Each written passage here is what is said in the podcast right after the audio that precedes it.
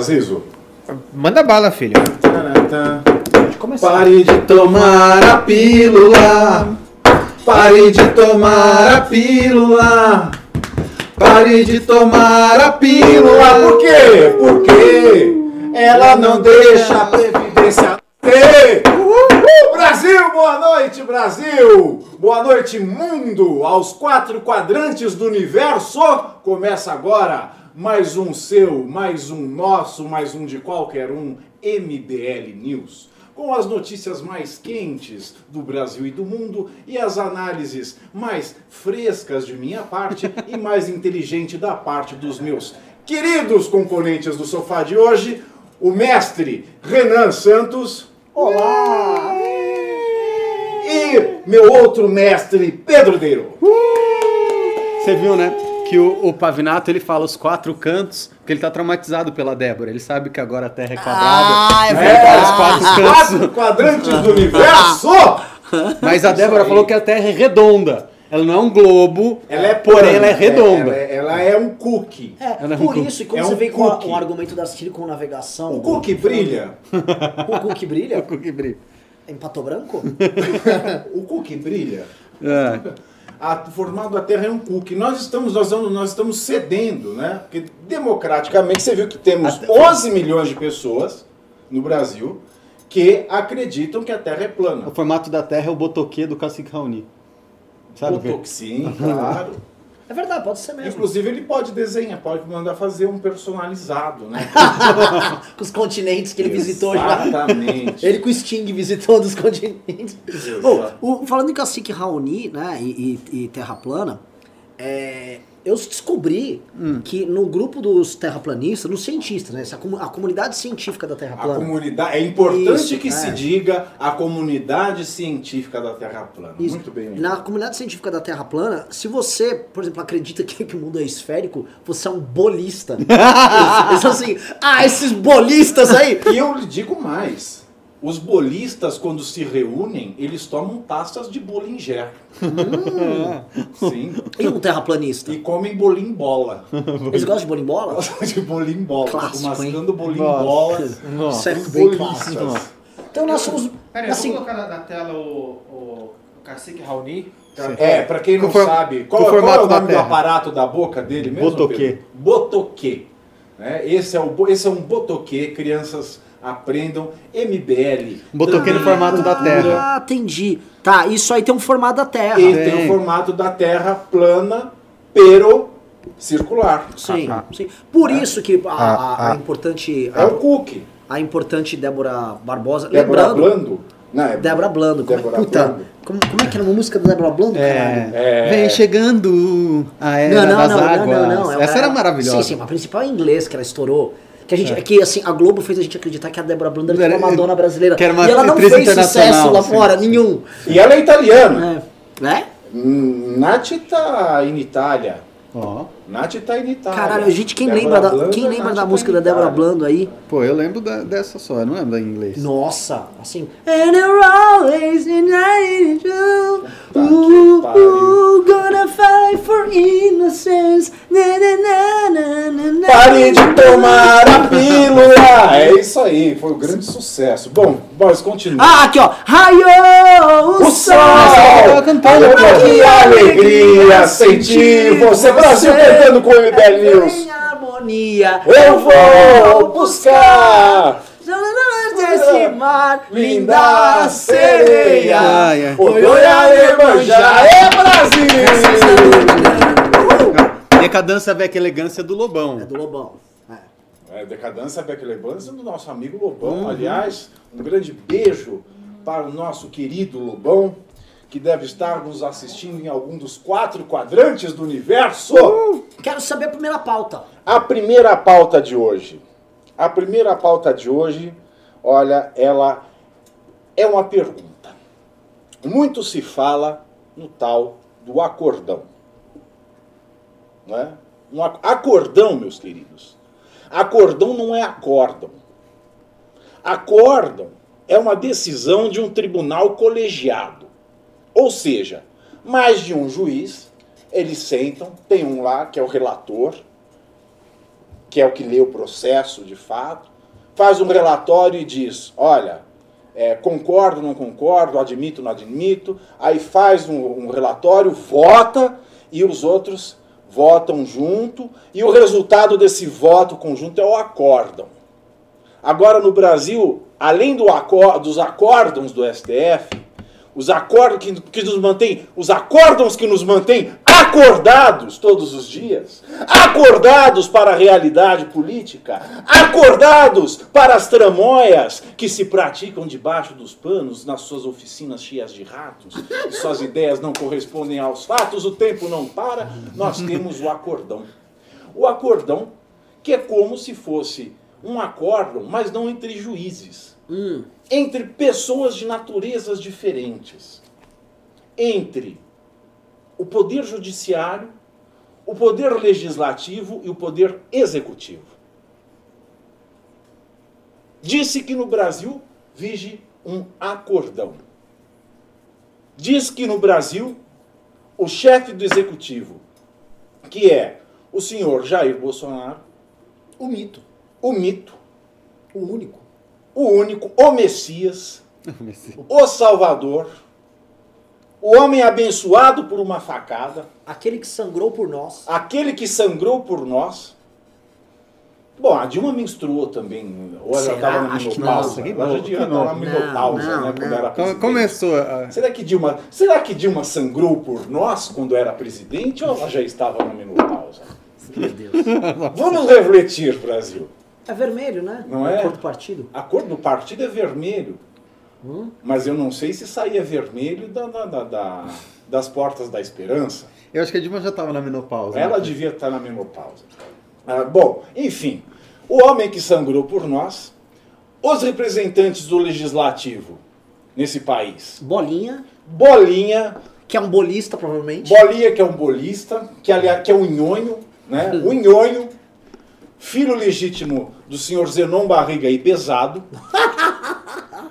né? Papai! Papai!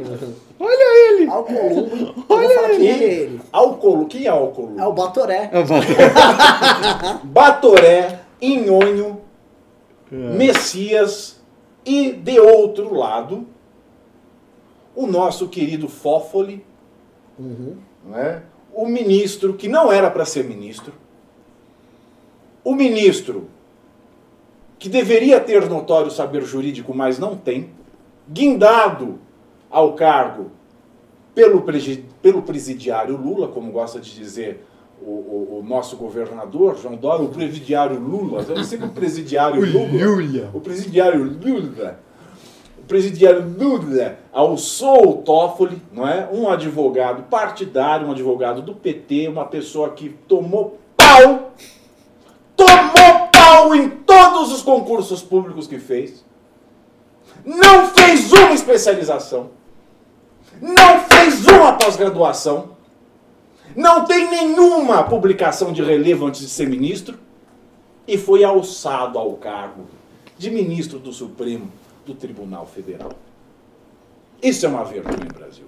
Então, esses, todos esses senhores fazem um acordo para que as coisas em Brasília continuem a acontecer e não haja interferência recíproca nos seus projetos ou interesses. Interesses.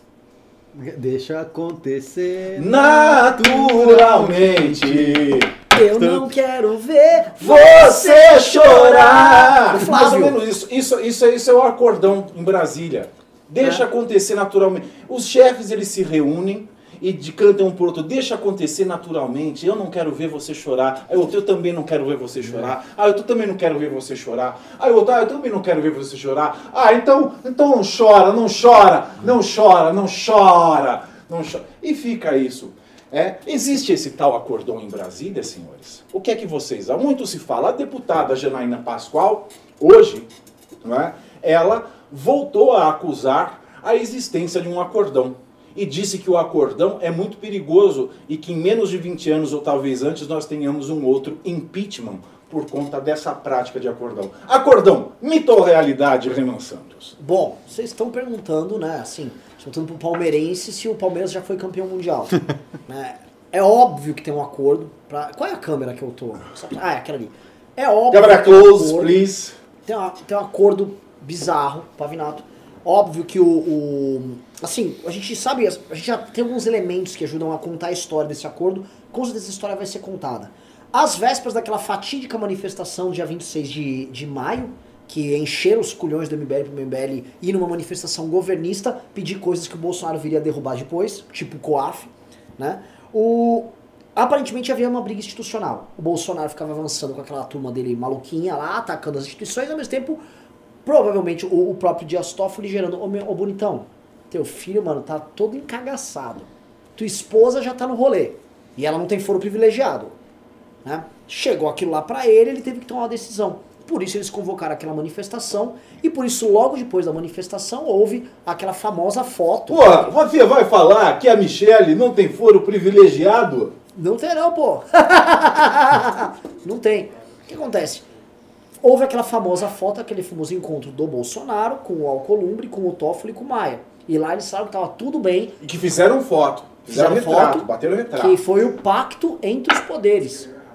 Fizeram o pacto, do pacto passou a Previdência logo em seguida, lá na Câmara dos Deputados, e aí pa- terminou o primeiro semestre. Terminou o primeiro semestre, entrou no recesso, pau, entra a famosa decisão do Dias Toffoli livrando a cara do Flávio Bolsonaro. E também tem a famosa entrevista ali em agosto do Dias Toffoli, que foi capa da Veja, dizendo que o Bolsonaro escapou do impeachment e que não fosse ele intervindo pelo Bolsonaro, o Bolsonaro cairia. Uhum. O Toffoli falou. Sim. O Toffoli falou, ó, teve, tá aqui. Aí, o tempo foi passando, o Bolsonaro vai, tira o COAF do Moro, acaba com o COAF, interfere no. eh, joga o pacote de crime pras cucuias, mexe na PF, mexe na Receita, acaba com o COAF, começa a, a- bolsonarizar e o Maia começa a vir com o pacote de maldade. De repente, eles começam a seguir aquela máxima do Maquiavel, que é quando vai fazer um mal, que faça-o de uma vez só. Então, eles pegaram agora esse segundo semestre, eles estão fazendo tudo que eles podem fazer numa paulada só. Eles não vão esticar por anos. Eles vão fazer uma paulada só. E nessa paulada só, eles esperam assim, matamos a Lava Jato, a coisa acal- acalmou, tá todo mundo bem, tá todo mundo tranquilo, agora segue o jogo. Eu acho que eu acho assim, não. Tudo tá dado assim. Janaína Pascoal, antagonista, vários formadores de opinião, tá muito claro que tem um acordão aí. Tudo errado. Essa galera não manja nada. Você sabe quem manja disso aí? Quem é que manja disso? O aí? perfil Isaías Patriota 228. Ele tava falando lá no... Explique, explique para o, O nosso- perfil Isaías Patriota 228 Isso. estava falando no Twitter o seguinte: que isso é só uma narrativa, que não existe nada disso para atrapalhar o andamento da Previdência no Senado. Fonte, gente informação caiu assim. nesse truque, caiu. velho. Inclusive, sabe quem caiu nesse truque também? Porque agora tá todo mundo falando, não, isso que o Toffoli estava dizendo aí de impeachment não existe, não sei o quê. Mas na época, você lembra quem estava usando isso, né? O Terça Livre. Você não lembra que o Terça Livre ficava falando, viu, pessoal, O fomos para a rua. Livre? Sim, sim. Mas o Isaías Patriota sabe das coisas. Então, puta, assim, se a gente tivesse ouvido ele antes, a gente não teria cometido todo esse erro. Não teria. Não é terça livre. Tem muita gente. Terça insana. Vamos falar o nome certo. Tem, Terça insana. tem muita gente no Twitter, com a razão, que está conseguindo ver o xadrez 4D e percebendo que, na verdade, nós estamos errados, nós somos conspiracionistas, nós somos os bolistas da política. Entendeu? Meu irmão, Bom, só acredita em coisa... levando bola nas costas direto, né? Tiago, a gente tá é, olhando aqui em perspectiva, é, ele tá muito certo. E o perfil Isaías 932743, quando ele trouxe esse tipo de, de argumento. Isso é uma pessoa É. ou é um robô? Não, é uma pessoa. Inclusive, eu sei que ele é uma pessoa porque ele tem uma bandeirinha do Brasil e uma bandeirinha de Israel do lado do nome. Ah, sim. E um copo de leite, uma bandeira da Ucrânia. Claro, copo de leite pela famosa leitada. Sim, a porque leitada. eles são fanáticos por leitada. Você dá leitadas por aí, não dá? Nossa. Olha, você sabe o que é leitada, querido telespectador? Vamos falar da leitada, aqui vamos fazer um parênteses e falar da leitada.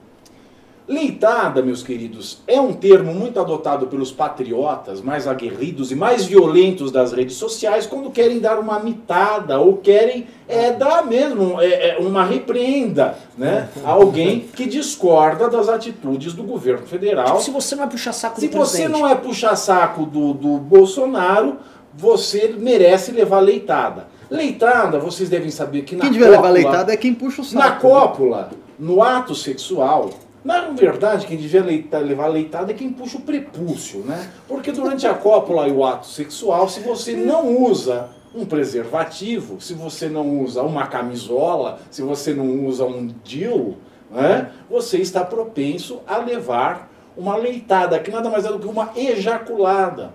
Então, esses, esses mancebos, másculos, defensores da tradicional família, eles têm uma fixação por ejaculação que é uma coisa fora de série. Mesmo- Eles gostam é de levar leitada!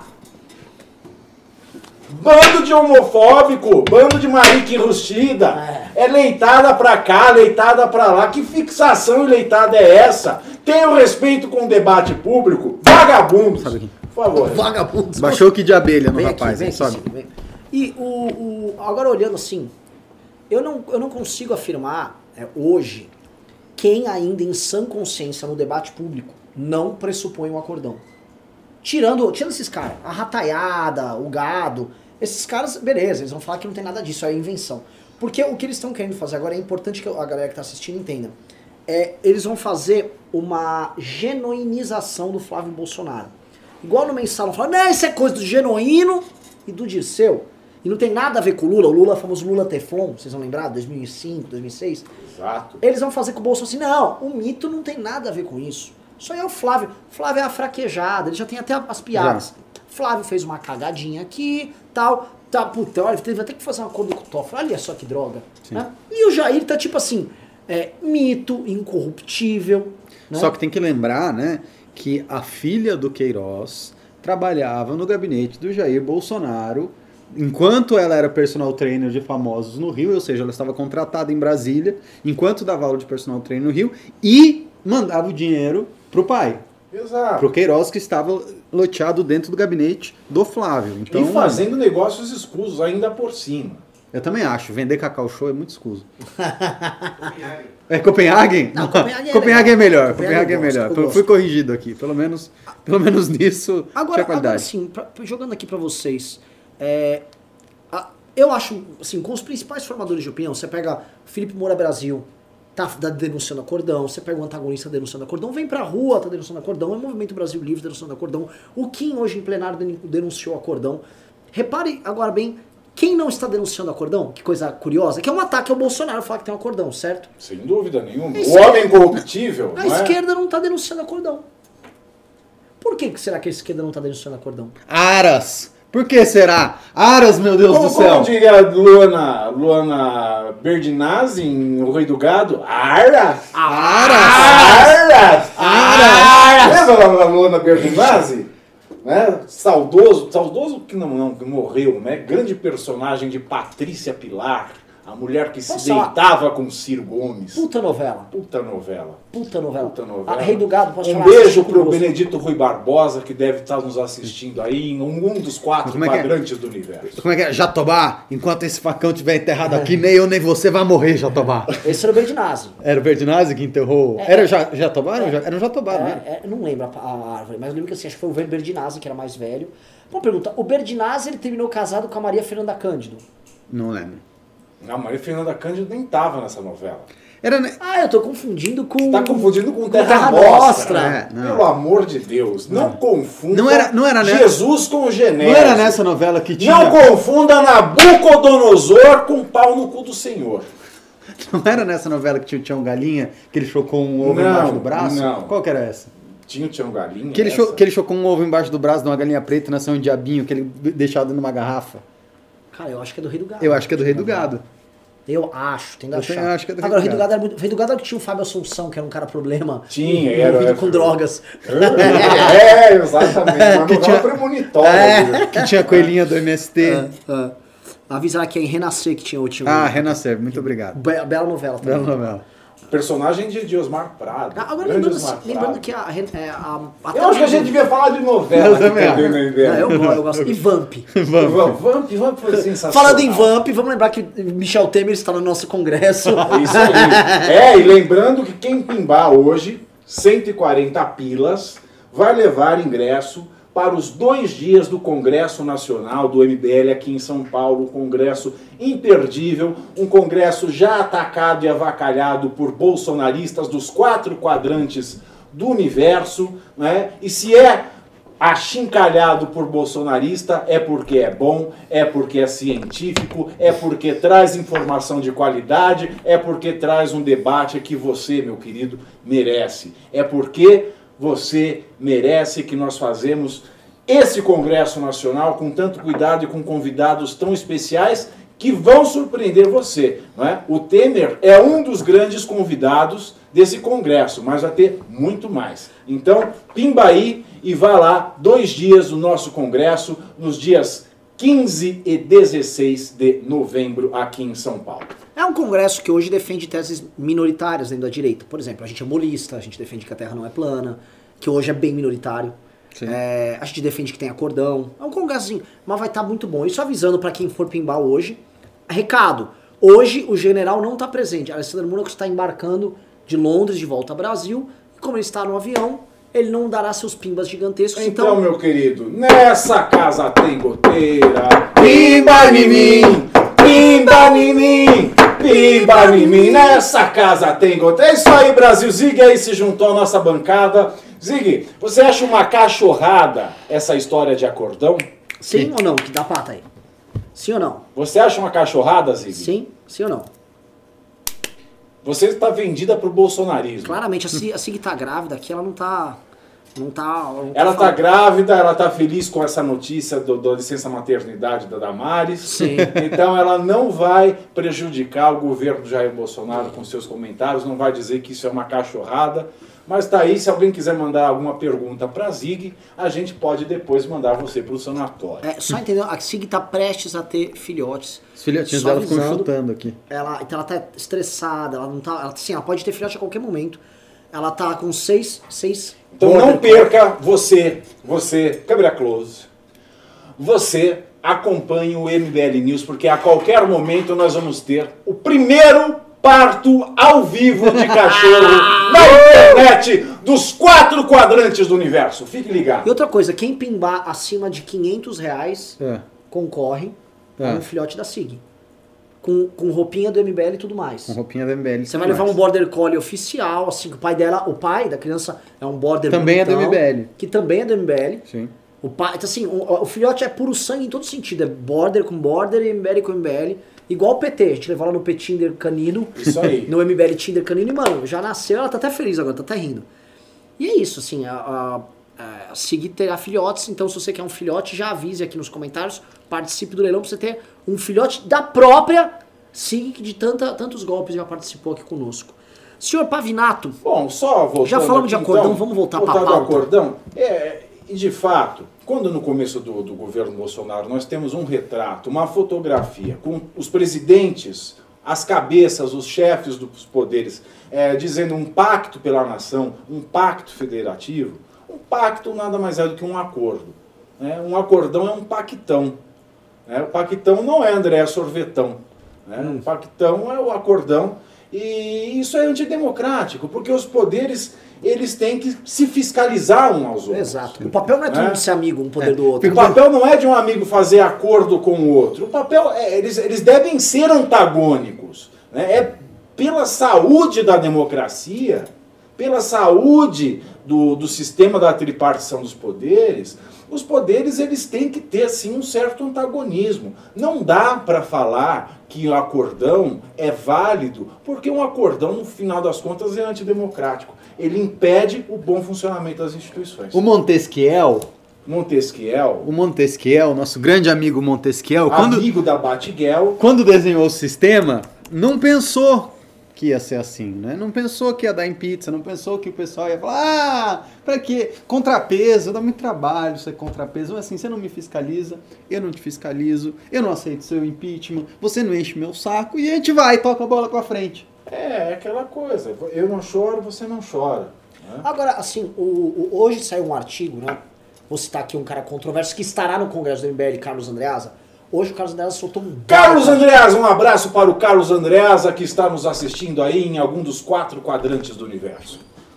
Tem quatro quadrantes no universo, não tem? Será que também tem uma. Será que o universo é plano? Hum, Provavelmente, e também ele deve ter uma borda de gelo. Também. Bom, mas Carlos Andreasa Carlos estará Andreasa fez, um, fez um, um, um texto hoje. Maravilhoso. Você leu também? um texto sensacional, saiu no Globo. Isso. Um texto maravilhoso, por favor. Você leu? Pô, brinde, brinde a, Não, é seguinte, a hoje- nossa audiência com o hoje, texto do Carlos Andreasa. Tá, quem aqui conhece um pouco do bolsonarismo, do olavismo, já ouviu falar no senhor Felipe G. Martins. Felipe G. Martins é um rapaz de 31 anos. o G é de gado, né? Hã? Felipe G. de Gado Martins. Também Ele- conhecido como o Robespierre. Robespierre, Sorocabenon, né? Esse cara é o seguinte, esse cara, ele é o cara que viu que, assim, puta, esse Eduardo, mano, tem nada na cabeça, Carluxo Tonho da Lua, eu vou comer a cabeça desses caras. E ficou lá, não, vocês são uma família incrível, vocês são escolhidos por Deus, vocês vão fazer a revolução conservadora. Comeu o cérebro dos caras, o que não é muito difícil, até ficou com fome depois. E aí, os caras viraram zumbis dele. Ele implantou né, um monte de goioroba na cabeça dos caras e fez os caras acharem tem uma revolução, tal, que eles são os caras, tal, se eles vão transformar o mundo, são amigos do Trump. E esse cara, primeiro muita gente achou, não, ele só vai cuidar da estratégia de política externa, mas não. Boa parte da estratégia de política interna é conduzida por ele. E hoje, meio assim de chororô, Felipe G. Martins, ele soltou uma série de nove tweets, fez uma thread, um fio, e lá nessa série de nove tweets ele estava explicando basicamente assim, olha, nós não podemos ceder aos nossos valores em nome de acordos com o establishment, em nome de, é, assim, fazer uma, macio, uma maciada, uma maciota, um acordão com o establishment, porque isso impede a nossa luta de avançar. O establishment que é patrimonialista, ele está sempre à procura disso, sempre à procura de, de fazer essas amarras e que essa luta ela tem que ser levada à frente o tempo todo, ela não pode ter trégua, ela não pode ter quartel. E ele deixou isso claro, né? Ele, ele coloca assim, ele coloca a ideia de que, por exemplo, um eventual acordo político, não estou falando do acordão, um eventual bom acordo político, ele é, ele é sempre deletério, porque ele está pressupondo sempre que esse acordo político ah, ocorre em detrimento, por exemplo, da ou de valores profundos, ou, por exemplo, sei lá, um acordo de corruptos. Né? Ele está colocando todo o acordo político como algo ruim, o que leva a crer no final que ele demoniza a própria ideia de negociação. O que demonstra, obviamente, que isso é para um aluno do Olavo é meio óbvio, que esse cara é um autocrata. Leiam eles. O Andreasa, ele desmonta todo o texto, ele disseca esse texto do Felipe. né? Então o Felipe quer Flávio na cadeia. O Felipe, o texto do Felipe é importante, ele tem que ser entendido como alguém importante da ala olavista que ativa a militância avisando assim, cara, eu não tô feliz com o que tá rolando. Estamos perdendo nosso potencial revolucionário. Sim. Isso aqui é o que ficou claro. O Felipe tava se lamentando, mas mantendo a moral da tropa alta. Tipo assim, gente, acordos não são bons, continuem a luta, continuem a revolução. Até porque ele é muito provavelmente o cabeça dessa estrutura de rede social, de destruição de reputação, os maves dos caras. Então ele tem que manter a moral da tropa alta. E ele está fazendo isso. Não obstante, foi feito um acordo para um governo que ele defende, ele trabalha. Então ali, né, é assim, é muito sintomático esse cara ter soltado essa lista de nove tweets ali.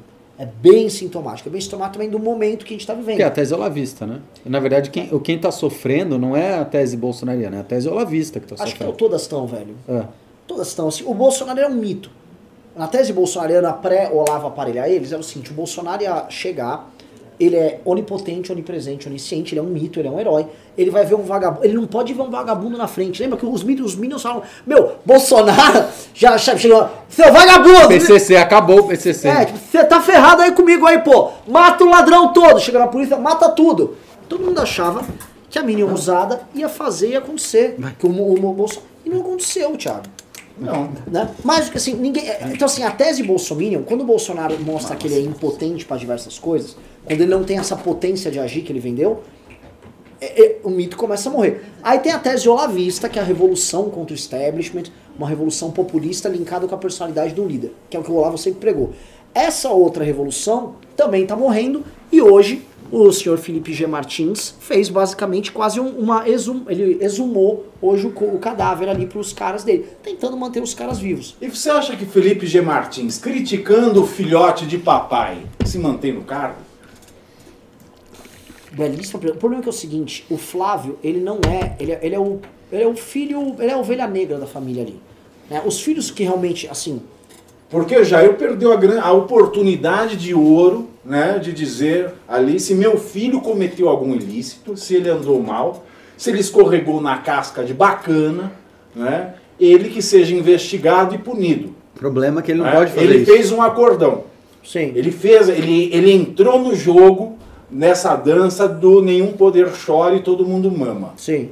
né? Então, agora, Felipe G. Martins se insurgindo contra filhote do papai, como é que fica a situação dele em Brasólias? É que o Felipe, ele fala a tese que o Carluxo quer ouvir que o Eduardo querem ouvir. O Felipe, no fundo, né, ele tá, ele tá, o, o choro do Felipe é igual ao choro dos outros dois irmãos. É tipo, puta, mano, você tá fudendo a gente. Então tem uma intriga de irmãos ali Como? já. É, Isso- é- é Carluxo e, e Dudu, embaixapeiro, eles já querem ali dar um puxão de tapete no, no Flávio Bolsonaro, no 01. Mas Sim. isso eles querem faz tempo, né? Isso é desde antes da, da coisa do Queiroz, porque o Flávio sempre foi dos três irmãos aquele que achava que dava para resolver a coisa- as coisas negociando, sempre foi mais político. Só que ao mesmo tempo, né? ah, o Flávio é o cara que está negociando a embaixada do Do Eduardo. irmão. Ele tá operando lá no Senado. Exatamente. o Flávio, cara, o Flávio hoje não é exagero dizer assim, o Flávio é um projeto de Renan Calheiros hoje no Senado. É um cara que hoje opera com a banda podre do Senado. Por exemplo, tem que Do STF. com a banda podre do STF para agenda de impunidade, agenda de prote- proteção.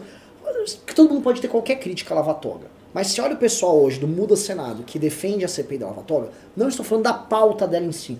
Estou falando assim, você olha para um pessoal e olha o pessoal que está lutando contra. Você não compraria o carro de um grupo e você compraria um carro do outro. Você pode falar de qualquer... Hum, hum. Discordo. Queiroz vendia carro pra caralho e tá no Vendia. grupo do É, Flávio. é, é. Compraria assim, muita gente compraria, Compraria, compraria. compraria carro. O, o ponto, assim, a gente tem uma turma que tá lá, que é, é- O Flávio hoje representa o trabalho mais sólido da banda podre do Senado. O, o Flávio hoje é um operador de alto nível da banda podre. Sim. E tá operando assim, a banda podre é quem vai entregar hoje a embaixada pro Eduardo. E que Não por é a banda incrível boa. que pareça, é esse chefe, esse, esse projeto de chefe da banda podre, que tenta colocar alguma moderação no discurso absurdo, surreal e, e- e- e totalmente distópico do pai. Sim, Sim. sim. A situação é tão absurda que é, é a, famosa, é a famosa máxima: se correr o bicho pega, se ficar o bicho come. Sim. E eles, só, eles operam uma lógica também muito engraçada. Que assim, a, a militância fica atacando a banda podre. Militância. E eles operam em acordo com os caras em cima. Só que não se vê claramente que não tá funcionando esse, jogo ridículo, porque o, o- os, ninguém é mais otário em Brasília. Primeiro que nunca ninguém é otário em Brasília. Existe a famosa máxima, né? O mais, o mais otário lá em Brasília enganou 50 mil eleitores. Né? Essa é uma piada entre deputados. Ninguém é otário lá. Todo mundo sabe. Ih, ah, entendi. Esse cara aqui é um militante do Bolsonaro, tá me xingando, falando que eu sou um vagabundo do estamento burocrático, junto com o Olavo. E o líder do meu partido foi fechando um acordo com o Bolsonaro, o Bolsonaro falou que tá tudo bem. Entendi, esse cara quer. Esse cara quer. Vou falar em, português. Ele quer botar no- no- na minha tarraqueta aqui e fingir que é meu amigo ali do lado. Então todo mundo tá operando com muita má vontade. Muito má vontade. Então, assim, já tem um acordão, já tem um acordão sujo, e você ainda não cumpre sua parte no acordão. Então você fica o tempo todo tensionando e a situação só piora. Tanto que a votação da Previdência foi empurrada, tá, tá um clima. A Colômbia Esse, esse deitou foi, esse né? foi o link, o bom link para nossa próxima pauta, que é a reforma da Previdência, mas antes, duas coisas. Primeiro, é, Olavo de Carvalho, me desbloqueia do seu Twitter, eu sinto falta.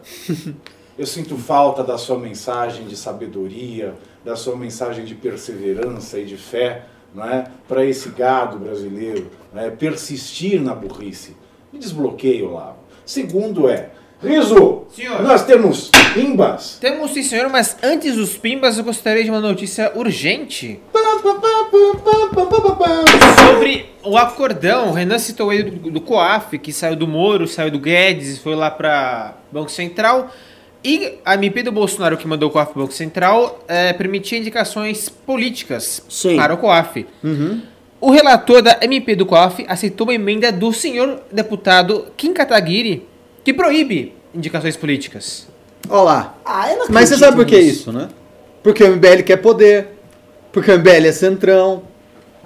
Deixa eu entender. Deixa eu entender. Deixa eu entender. Eu tô, eu tô confuso. Então vamos explicar aqui pro O- afegão médio. O- o- aquele O que vagabundo. aconteceu? Quer você? Quer explicar? Não, por favor, Porque assim, eu sou- continue. Co- Continue. Eu gostei O do, tom. O, aquele vagabundo. Quem é o vagabundo? Aquele vagabundo entreguista, traidor, Pederasta. pederasta do Kim Kataguiri, aquele bosta que traiu o nosso presidente que ama tanto o Brasil, tá? O Kim da lei das fake news. Esse cara foi, foi lá na comissão que teve a, tava vendo a, a MP ali do COAF indo pro, pro Banco Central, que é o fim do COAF, vamos falar a verdade. E aí lá no meio tinha, né, tava permitindo que caras que não fossem de carreira, ou seja, você pudesse colocar cargos comissionados. colocar ali. o Toffoli lá. Cê é Toffoli, isso. Fazer. Você botava o Queiroz lá. Exato. Aí o Kim botou uma emenda proibindo isso e a emenda passou. Com certeza esse Kim tem um plano ali malvado por trás. Sim. Deve ter alguma sabotagem com o nosso presidente, cara. Esse vagabundo, então, ele quer evitar a nomeação política pro COAF? É, Tá. Que é um órgão que Quer vai manter- inclusive investigar político. Absurdo quer manter o COAF um órgão técnico. Ah, não. Esse, esse não é o Brasil que eu quero. De jeito nenhum. Eu não Faz confio nesse errada. japonês. É verdade. Eu não quero. Ó, Que absurdo é esse, Kim, que deve estar nos ouvindo em algum dos quatro quadrantes do universo? Ai, ai, Que ideia é essa? Cara, não é fácil, Brasil. Não é fácil. Então Não é você fácil. veja bem, olha, você aí, cadastrado, não é? Olha ali a fotografia do nosso garoto prodígio. Né? Um beijo pra você, Kim Kataguiri. Com certeza ele né? fez isso com o apoio do Rodrigo Maia. Com certeza, Ah. do. Papai! Não, e você sabe o que é o pior? A, a comissão ali da MMP era uma comissão mista.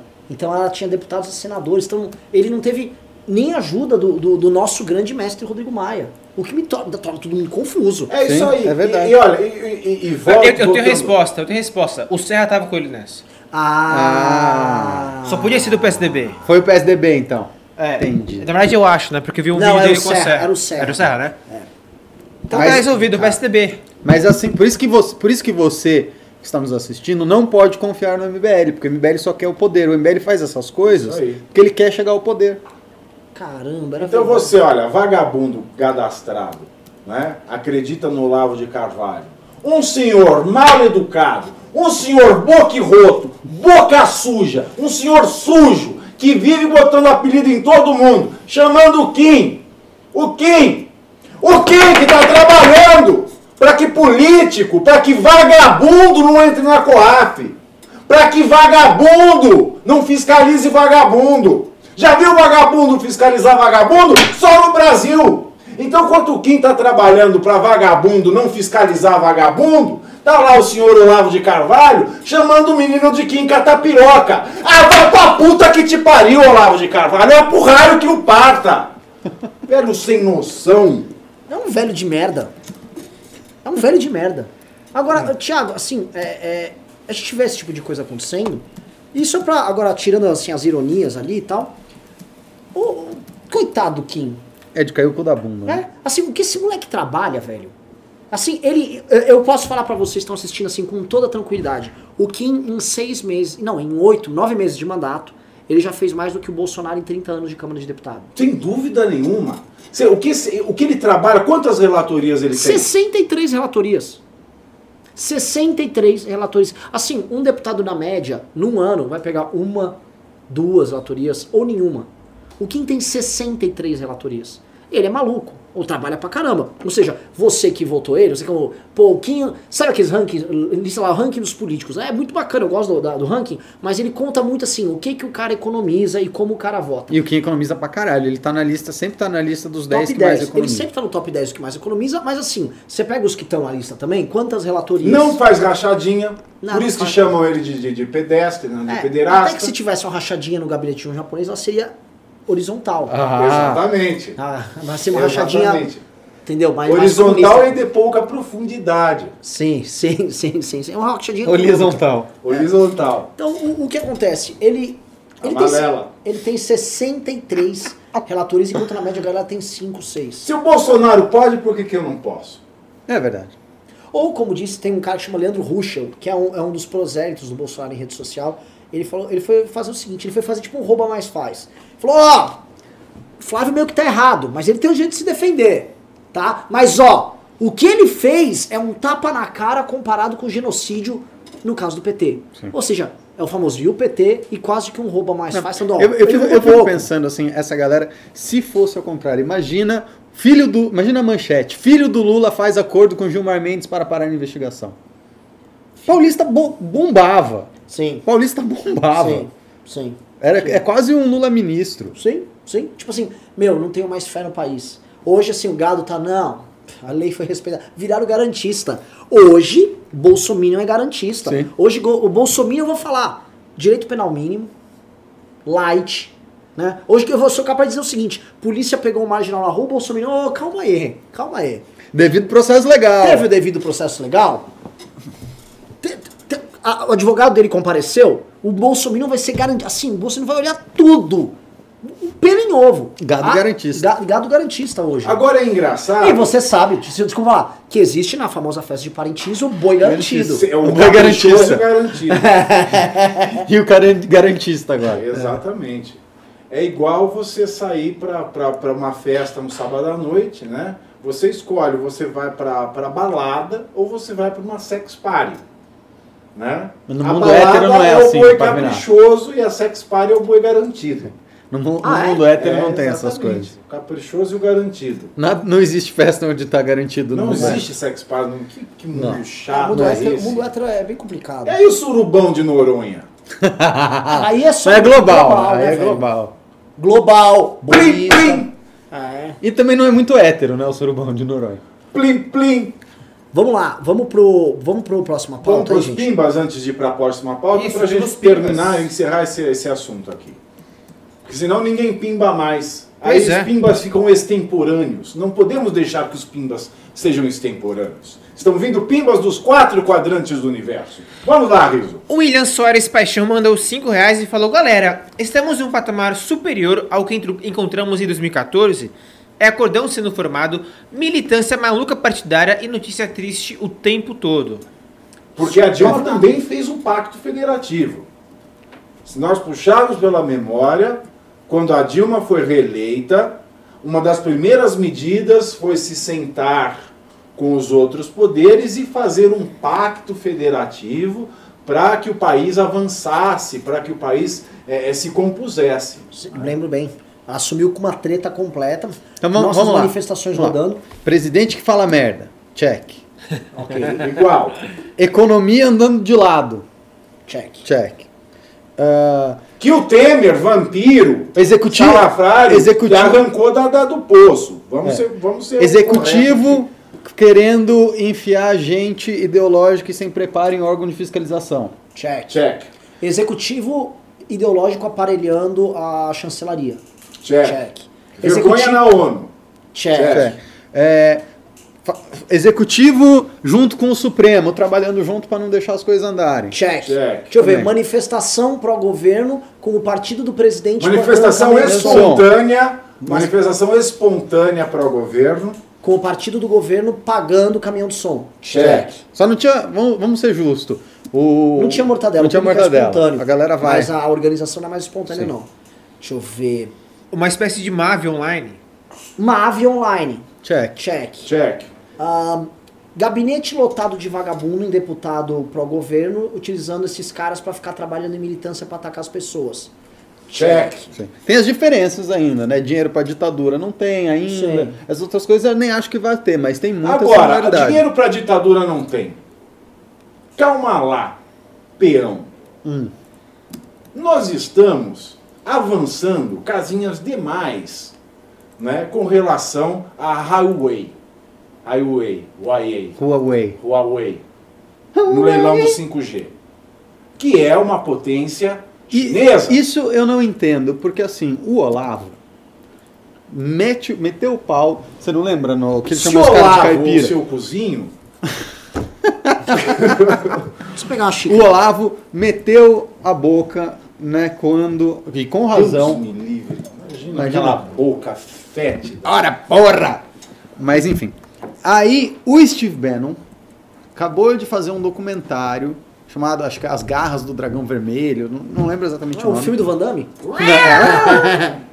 falando só da questão da Huawei e Por o Steve, e o Steve Bannon ah, classifica a questão da Huawei como a maior ameaça à soberania dos Estados Unidos desde a Guerra Fria, quiçá da história americana. E aí, ao mesmo tempo, como que o filho do presidente está negociando junto no leilão? O cara foi lá. Cara, é muito, é muito Maluco. muito maluco, cara. É muito maluco. A ponto, o Olavo foi obrigado a se pronunciar. E o Olavo falou o seguinte: com certeza esse Flávio tá sofrendo chantagens inomináveis. Tipo assim, o Flávio é um herói. Tipo assim, meu, ele tá tendo que ir pra China, você não tem noção a cara Não, que ele tá pau no carregando. cu da chantagem que ele tá recebendo. Porque assim, se o Steve Bannon e o Olavo têm razão, assim, você dá uma infraestrutura de comunicação digital pra China, é tipo, é o fim, acabou. Não existe mais privacidade do Brasil, já era. Pois é, é que assim, E nós entramos nesse questão, nessa questão da, da China né, por, uma, por uma questão é, né, da, da ideologia. Né? Pelo menos nós não financiamos é, ditadores sanguinários que oprimem o seu povo. Né? Com essa abertura para o Huawei né, e para o comércio é, da, de tecnologia chinesa, não é? Criando condições favoráveis né, para a China desenvolver seus negócios aqui, nós estamos, de certa forma, assim, também apoiando um governo, uma ditadura sanguinária. Não, e- Nós devemos lembrar que hoje, já para entrar aqui num dos pontos da pauta, e nós já matamos, um jovem levou um tiro no peito em protesto em Hong Kong, no aniversário da Revolução da China. Um estudante de ensino médio de 18 anos foi baleado a queima-roupa por um policial durante um protesto em Hong Kong nesta terça-feira, 1 de outubro, dia em que a China celebrou os 70 anos do início do seu regime comunista. Foi a primeira vez que as forças de segurança atiraram com munição real contra manifestantes desde que a atual onda de protestos pela democracia se intensificou em junho. O tiro teria atingido o jovem perto de seu ombro esquerdo, segundo a polícia. De acordo com o site de notícias South China Morning Post, no entanto, a bala atingiu o pulmão do jovem e ele teve costelas fraturadas. Ainda segundo a publicação, não houve ferimento vascular mais grave e não há risco de morte. Imagens de uma TV local mostram um momento em que um agente aponta e dispara a arma a poucos centímetros do peito do ativista, identificado como Zheng Zijian, no bairro de Tsuenwan. É isso aí. cara, é só pedir um, um, um questão de ordem. Riso, Oi. muda o título. É, Qual a próxima pauta que a gente vai andar mesmo? Qual a próxima pauta? É a reforma da Previdência. Então, assim, Previdência vai dar merda? E aí vamos só matar isso aqui. É, a Ananda Xie, nossa amiga, que tem família na China, né, e ela tá acompanhando, assim, ela manda imagens, manda bastante material pra gente do, do que tá rolando. E assim, a, a luta do pessoal de Hong Kong contra a China hoje é a maior luta liberal do mundo. Sim. A, maior- a luta, assim, com, a favor de um Estado democrático de direito, de defesas e garantias individuais, da, da primazia do indivíduo, tudo isso está enfrentando o Estado e o modelo de Estado mais tirânico, que vai ser uma tecno autocracia, tecnoditadura, não sei exatamente dar o nome disso aí, que é o que a China pretende Técnico ser. de dança, vamos dançar É, técnico aqui. é. Então, uma lamba aeróbica, tec, tecno. O fato é o seguinte, a China tá com um projeto que é horroroso e a primeira e o primeiro foco de resistência, o segundo, né? O primeiro é a famosa Taiwan. É cortina de felo. É continuar. Eles querem fazer Ei, não esqueça cortina que quem com fé no fé, ele com fé no será ferido. É, e, a, e a Hong Kong os caras estão lutando. E a luta que os caras têm é uma luta bonita, é uma luta que tem a ver com os nossos valores. Né? E, enfim. Muito E é melhor, millennial que tá muito lutando, melhor né? que, a, que a Primavera Árabe, Sim. né, que o engodo que foi a Primavera, a primavera Árabe. Primavera, já tô, Já tá chinês já. já tô falando mandarim. Né? Um, muito diferente, uma, com, com valores é, iguais aos valores que nós abraçamos aqui no Ocidente, né, em questão de, de direitos e garantias fundamentais. Então é uma pena Sim. não é, Mas do é ruim. governo chinês que está voltando a ter um personalismo né, o chefe do Partido Comunista, ele está se aproveitando dessa onda de personalismo das Uhum. grandes lideranças de direita reacionárias no mundo e está ali que era um capitalismo de mercado, agora vamos dar uma, uma comunistadazinha, vamos dar uma, uma, uma, uma criação de um herói aqui na, na, na minha persona, né? Vamos manipular um pouco. É, é, ele fica indo na TV, não, não sei se vocês estão sabendo disso, ele vai na TV ficar participando de programa de dança, ele é dançarino. O cara é todo populistão, esse cara. Exato. É Sim, muito sim. diferente do perfil dos anteriores, Sem que era mais tecnocrata. ah, ah, que permitiu o capitalismo de mercado. Né? Um culto à imagem ele só prejudica o mercado. Sim, e eles estão. É, é muito legal essa luta do pessoal de Hong Kong, só que ah, ah, nós temos que entender, nós hoje, Brasil, eh, estamos um pouco no caminho contrário. Esse liberalismo e democracia não é um discurso que agrada hoje, por exemplo, o Bloco do Olavo. E hoje o Brasil opera com, com gente como Steve Bannon, que opera basicamente na Hungria, opera na Polônia, opera com o Salvini na Itália, que opera uma linha que não é essa. Esse negócio de democracia liberal, eles são contra. O Bannon é contra a ideia de democracia. E no fundo, no fundo, o Bannon opera com um cara chamado Vladimir Putin, que é o que todo mundo sabe. Todos os movimentos... é, Olha o Débora Barbosa aqui. Vixe, tô, tô... Não, ela, ela vai assim, eu atraio Aliás, aliás, me dê os parabéns porque eu fiz um bem para essa menina. Vocês viram A ela ficou, ela ficou bonita. Ficou. Melhorou, né? Ela ficou bonita. Débora, olha, você ficou muito bonita, tá? Com o seu penteado O aí. co- no- o colene, no seu, no seu é, na, na sua chamada ali pro, pro, nosso, pro documentário, dossiê. do nosso dossiê, né? O dossiê aqui do MBL. é, no vídeo, o seu cabelo ficou realmente muito bonito, valorizou o seu rosto, continue usando. De parabéns. Não, não, posso falar? Tá, tá dando caldo ali. Tá Não, ela tá, tá, tá bonita. Tá, Tá, bonita. Você pega, faz um antes e um depois ali. Não, não, não, pô. Só que- Débora Barbosa, olha, de nada, tá? De nada. É, de nada. De Que foi nada. você que alertou. Ela Fui eu, fui eu. Foi, é claro, É. claro. Por causa do cabelo, eu deflagrei a Terceira Guerra Mundial. E agora o mundo, o mundo, o que o Brasil pediu e o mundo vai saber né, o, que é o, o que é o MBL. Sim. Sim. Tudo por causa do cabelo. Sim. Se eu não tivesse falado do cabelo ali, o MBL passaria ileso e o mundo não ia descobrir a quadrilha que somos. Sim. E agora é o seguinte, ó, fica um convite. Agora que a Débora tá bonitinha, Tá, fica tá. o convite pra ela Não, bonitinha aqui. não. Tá bem bonita. Olha, o cabelo ficou maravilhoso. Então assim, então. Não, desma... Você não não, desvalorize você não chama ela da pra um date? Não, não, vou chamar. Débora, vem aqui jantar com a gente. Sirva um vinho maçônico. Hã? Não dá pra dizer que é um triângulo amoroso, que é triângulo. você Mas ela sabe. vem de avião, né? Tem que tomar cuidado pra não cair. É, não, não, não. Não pode, tem Meu. que, tem que vir assim. Eu, eu deixo de ser bolista, eu falo. Eu deixo de ser bolista. É. Com ela bonitona daquele jeito, eu deixo de ser bolista, passo a, a Que, ser. que misógino É. da sua. Que, que machista. Patriarcal. Não, ele, ele tá abrindo mão das Tô abrindo mão das minhas convicções. convicções, porque ela cabelo bonito. Ah, que Deixo de ser isso. bolista, passo a ser parte da comunidade científica que questiona, que, que, que trabalha com a hipótese da Terra plana. Gente sensata, pé no chão.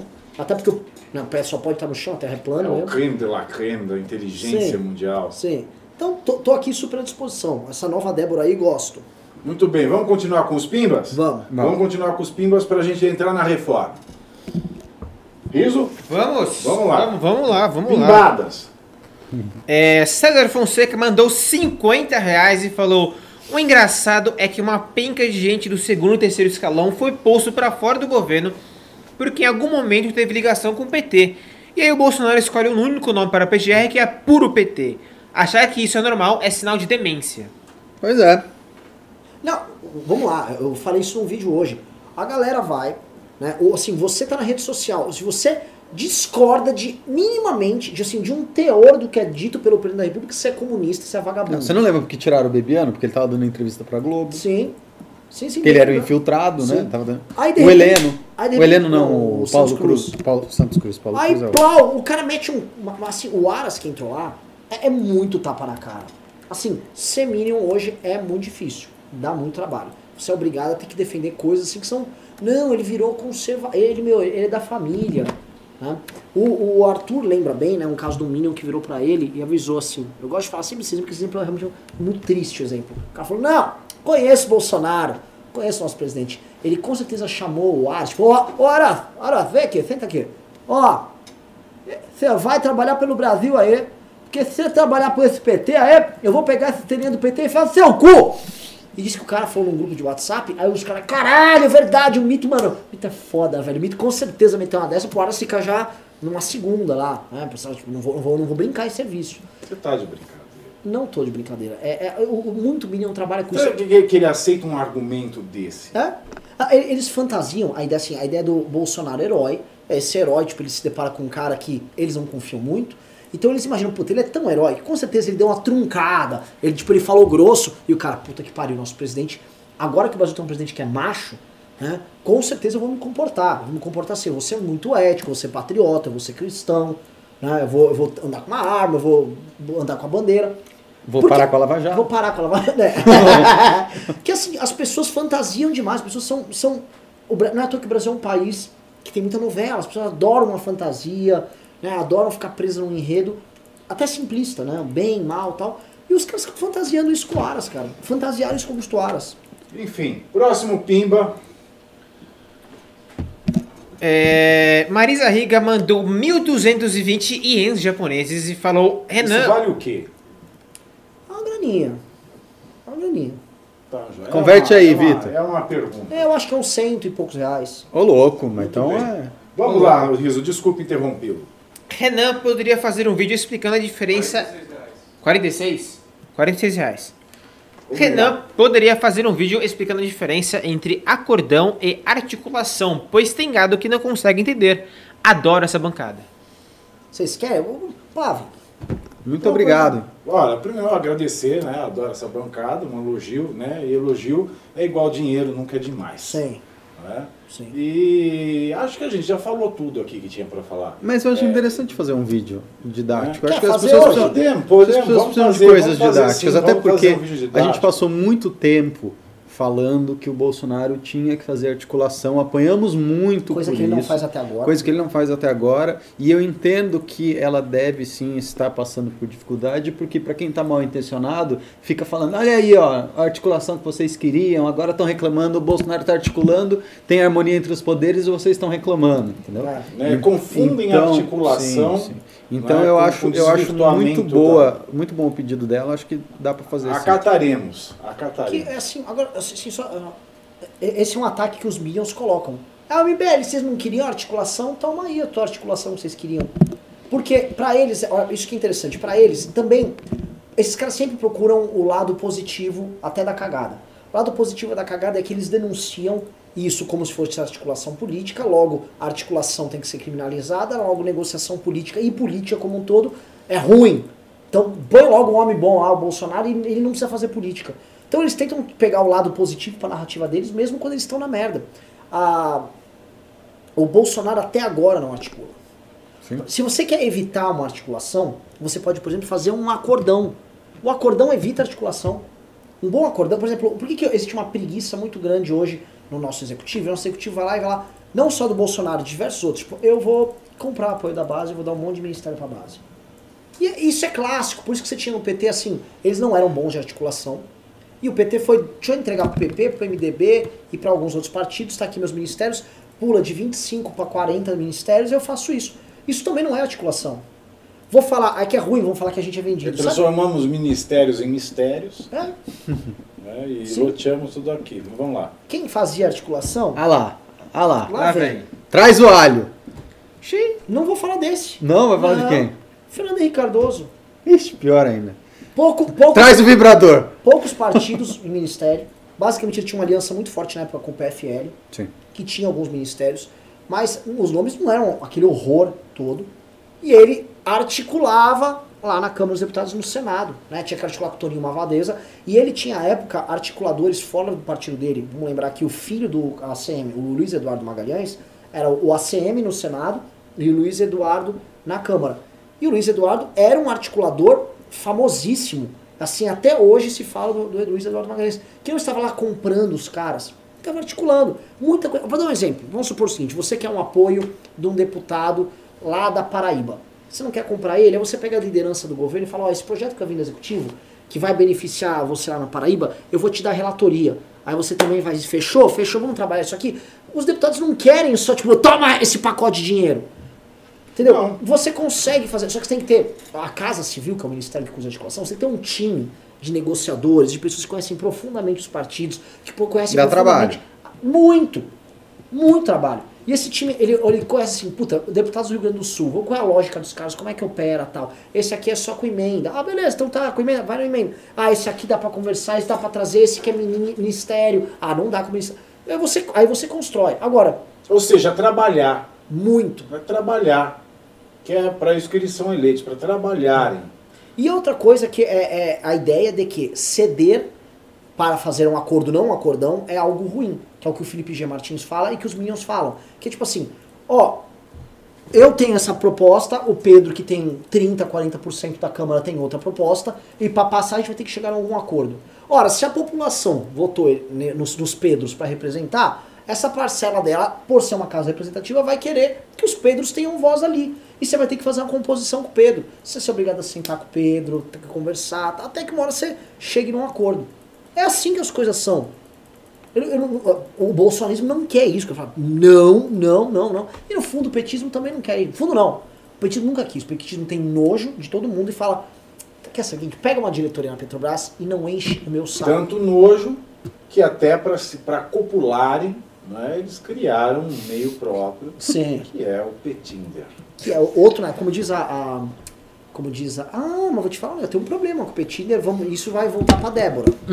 A, a Mônica Bergamo colocou: olha, no Petinder você pode receber cantadas de pessoas que não defendem, por exemplo, terra plana. Isso significa que no Petinder você não vai ter cientistas, você não vai ter engenheiros, você não vai ter a Débora. E o que muito me entristece. No Petinder você relaxa e goza?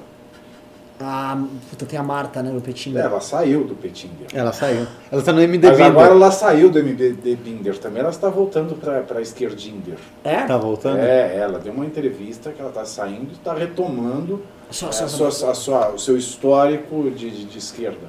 Então é ca- capaz dela voltar. Capaz dela voltar. Vamos lá, Rizão. A Marta é insaciável, né? A Marta. A Marta. Rizou, mais pimbas. Sobre esses temas, não tem. Se quiserem próxima Então pauta, depois a gente volta. agora nesse tema tão gostoso, né? Até que enfim, até que enfim.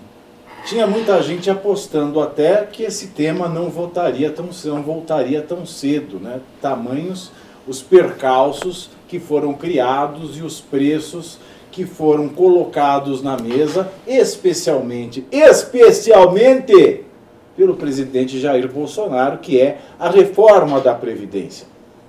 O plenário do Senado começou nesta noite processo de votação em primeiro turno. O plenário do Senado começou no início da noite desta terça-feira o processo de votação da reforma da Previdência. A Comissão de Constituição de Justiça do Senado conclui nesta tarde a análise de texto, aprovando por 17 votos a 9 a nova versão do relatório do senador Tasso Gereissati, do PSDB do Ceará.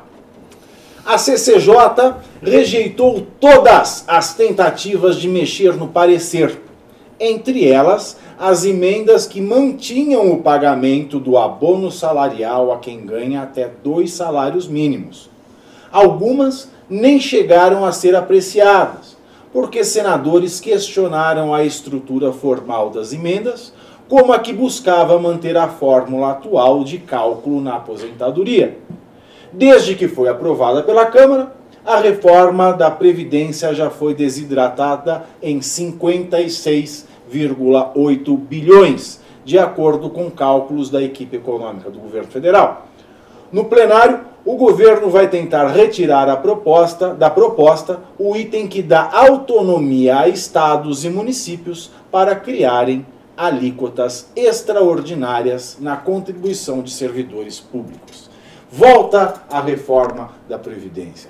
Todo mundo hoje ficou meio arisco, né? Aquele clima no Senado de que, olha, Bolsonaro, se você não fizer o que prometeu, né, a gente vai colocar aí para as calendas o voto da, em primeiro turno da reforma da Previdência, né? E ela voltou. E ela voltou. Vamos lá, Renan. Ó, o, assim, a- essa desidratada que tá rolando nem é muito pesada. né? Em tempos de, é, se a gente olhar assim, estão falando em, em 1 trilhão, 1.2 trilhões, 1.1 trilhão, não é isso que vai... Assim como não é isso que vai salvar nossas contas públicas. Exatamente. Assim como esse 1 trilhão é pouco que vai salvar nossas contas públicas. Só não vai deixar que a gente se ferre já, né, vai ter que mexer lá pra frente, vamos ter que fazer outras coisas. Não é esses 58 bi que vão matar a reforma, mas é, existe uma má fé clara dada por parte dos nossos senadores, muito porque, olha só que legal, né? Legal não, que triste. O- houve uma operação lá com o Fernando Coelho. É Coelho, né, Riso? Bezerra. Fernando Bezerra Coelho, é. Fernando Bezerra Coelho. É que ele tem dois bichos no sobrenome, tem Bezerra e um Coelho. E o Fernando Bezerra Coelho foi alvo de uma, uma fase da Operação Lava Jato que os senadores consideram muito injusta. O argumento deles era, como é que eles estão indo colher prova, né? Eles estão indo em loco fazer lá uma diligência na casa do cara para colher provas em 2019 de coisas de 2014 2015. Né? Eles acharam que isso é uma retaliação da Lava Jato ao Fernando Bezerra, que é líder do governo no Senado, tipo, ó, vocês estão mexendo aqui com nós, é bom ficar espertão aqui, estamos acordados. Aí, o- pegaram o celular dele, inclusive, aí o Alcolumbre e os senadores que ficaram corporativistas não, não votaram nada semana passada, foram lá no Supremo, queriam, estavam putos. O que, que o Alcolumbre falou? O que que a Alcolumbre falou? Ah, para, ô!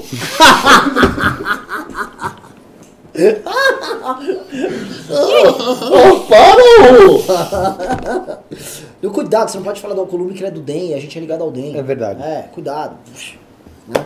Então o Alcolumbre foi lá, ai, caralho. Nossa Ô, senhora! louco, ao vivo! Mas tá vivo, tá, Tá vivo. vivo, não morreu caiu o celular, água. não. Opa. Então o Alcolumbre, ele. ele. O santo do Alcolumbre é forte, hein? Ela vai, vai aparecer aqui. Nossa senhora. Deixa eu ver, deixa eu ver, vou deixa eu ver aqui a queda. Ah, Acho que já foi, né? Ou não? Será? Não, tá com muito É, delay. Tá com muito delay. Então, a Alcolumbre foi e, e eles organizaram assim, eles fizeram, eles fizeram essa, esse draminha, eles fizeram essa demoradinha. Mas como o Aras já entrou e o Aras tá com a macaca, eu acho que eles estão bem tranquilos. O Bolsonaro, assim, vem fazendo algo que ele não era muito, vamos dizer, contumaz em fazer quanto deputado. Ele vem cumprindo o acordo. O Aras tá lá, o Aras já chegou, assim... ontem Quem tem cu tem medo, né? é, ontem o Aras, cara, a declaração do Aras sobre a Lava você viu a entrevista dele? É assim, ele, ele esculachou, ele deu uma leitada no Moro. Deu uma leitada, uma leitada no Moro e no Ministério Público. Sim. também. Uhum. É, quando ele fala assim, aquilo é personalista, ele tá falando de duas pessoas. do Leitou sem fraquejar. Leitou. Le- Mas leitou assim, vermelho. Ele leitou, ele leitou feio ali. E aí, né, a minionzada, ninguém falou. Eu, fui, eu, eu tomei o cuidado de entrar ontem no- nos perfis dos maiores minions de todos, os minions que defendem a Lava Jato, que são contra o establishment. Calados, o Aras não falou nada. Não se, tá proibido de falar do Aras. Tem ex-membro do MBL aí que fala que defende a Lava Jato, que virou puxar saco do governo. Mas assim, ó, oi! Não, não, pro- previdência. É que previdência. vezes a gente tem no corpo das pessoas que elegeram o Bolsonaro, né, nas eleições agora de 2018, tem três grandes espectros ali. né? Os Minions, que são Minions, que não tem, não tem linha de raciocínio nenhuma, que são aquilo mesmo que o Olavo de Carvalho propôs, não precisa ser conservador, não precisa ser liberal. Precisa gostar do mito. Não precisa gostar do Bolsonaro. Se o Bolsonaro falar, olha, abre a boca aí que eu quero fazer o número 2, você vai e abre a boca. Quer Dia sim, dia não. Você quer, olha, ele quer te dar uma leitada. Receba. Receba. Comemore, né? Olha, Ah. assim, ele quer te dar uma leitada, você diz assim, entra na minha casa, entra na minha vida. Então, então tem esse, tem esse, tem esse povo, né? Ai, esses Bolsonaro, o que três você tá jogando em espectros. mim, Bolsonaro? O que você, jogou em minha cara, Bolsonaro? Tem o vídeo aí? É, esse Vou vídeo. procurar. Esse vídeo é muito bom. Que o que você jogou em minha cara, É, Bolsonaro? é Tem- maravilhoso Então tem tem esse pessoal do que Esse você jogou. Riso, não, não Esse coloca. pessoal- É, é uma criança, esse vídeo vai dar É merda. verdade, não Tá pode. bom. É verdade. Não vou é colocar, verdade, então. É verdade. Como Tem, todo eleitor tem do esse Bolsonaro. pessoal do que você jogou em minha cara, Bolsonaro, joga mais da boquinha do Balboi, né, que são os Minions. Tem os lavajatistas e tem os liberais, que foram os que votaram no Paulo Guedes e não no Jair Bolsonaro. Porque eu já devo ter falado aqui que de todos os ministros do, do Bolsonaro, a gente tem o Paulo Guedes que não foi escolhido pelo Bolsonaro depois que o Bolsonaro foi presidente. Ele foi eleito junto com o Bolsonaro. Sim. Então, uma parcela aí é uma parcela de eleitores do Paulo Guedes. E parece agora muito claro né, que esse corpo que elegeu o Bolsonaro se desfez de uma maneira muito clara, precisa e de forma que não se agrupa mais. A gente tem os lavajatistas absolutamente humilhados pela escolha do Aras. A gente tem os lavajatistas humilhados pelas posições do Jair Bolsonaro. A gente tem os liberais humilhados pelas mitadas que ele tem dado no Paulo Guedes e pela própria atuação do Paulo Guedes, que tem mostrado é, reticente, é, tem se mostrado sem projetos é, claros, especialmente na reforma tributária, totalmente perdido. Não é isso que está acontecendo, não está acontecendo, a coisa não está acontecendo na velocidade que deveria acontecer. E tem só um grupo que não está descontente, que é o pessoal do que você jogou na minha cara, Bolsonaro. É, o pessoal da leitada. É, então, esse, esse corpo que elegeu o Bolsonaro ficou, ficou bem. É, ficou, é, é, bem demonstrada a sua divisão agora. O corpo do Bolsonaro ficou rijo quando viu essa turma da leitada. É, e, e, e, quando a gente tem essa divisão clara, não é? isso explica por que, é que a popularidade dele cai tanto. Sim. Porque nós temos mais pessoas dispostas a não defendê-lo, que o defenderiam em outras circunstâncias, como o defenderam dando seu voto para ele em 2008 né? Então, é, é, isso, também, isso também representa um pouco a, a, essa dissolução do apoio ao presidente Bolsonaro. O que, que você acha? Ah, eu acho fabuloso. Não à toa, a gente vai comentar aqui, né? a gente falou um pouco disso ontem. Muitos influenciadores do Bolsonaro, especialmente que tem vergonha na cara, estão abrindo o jogo sobre isso aí.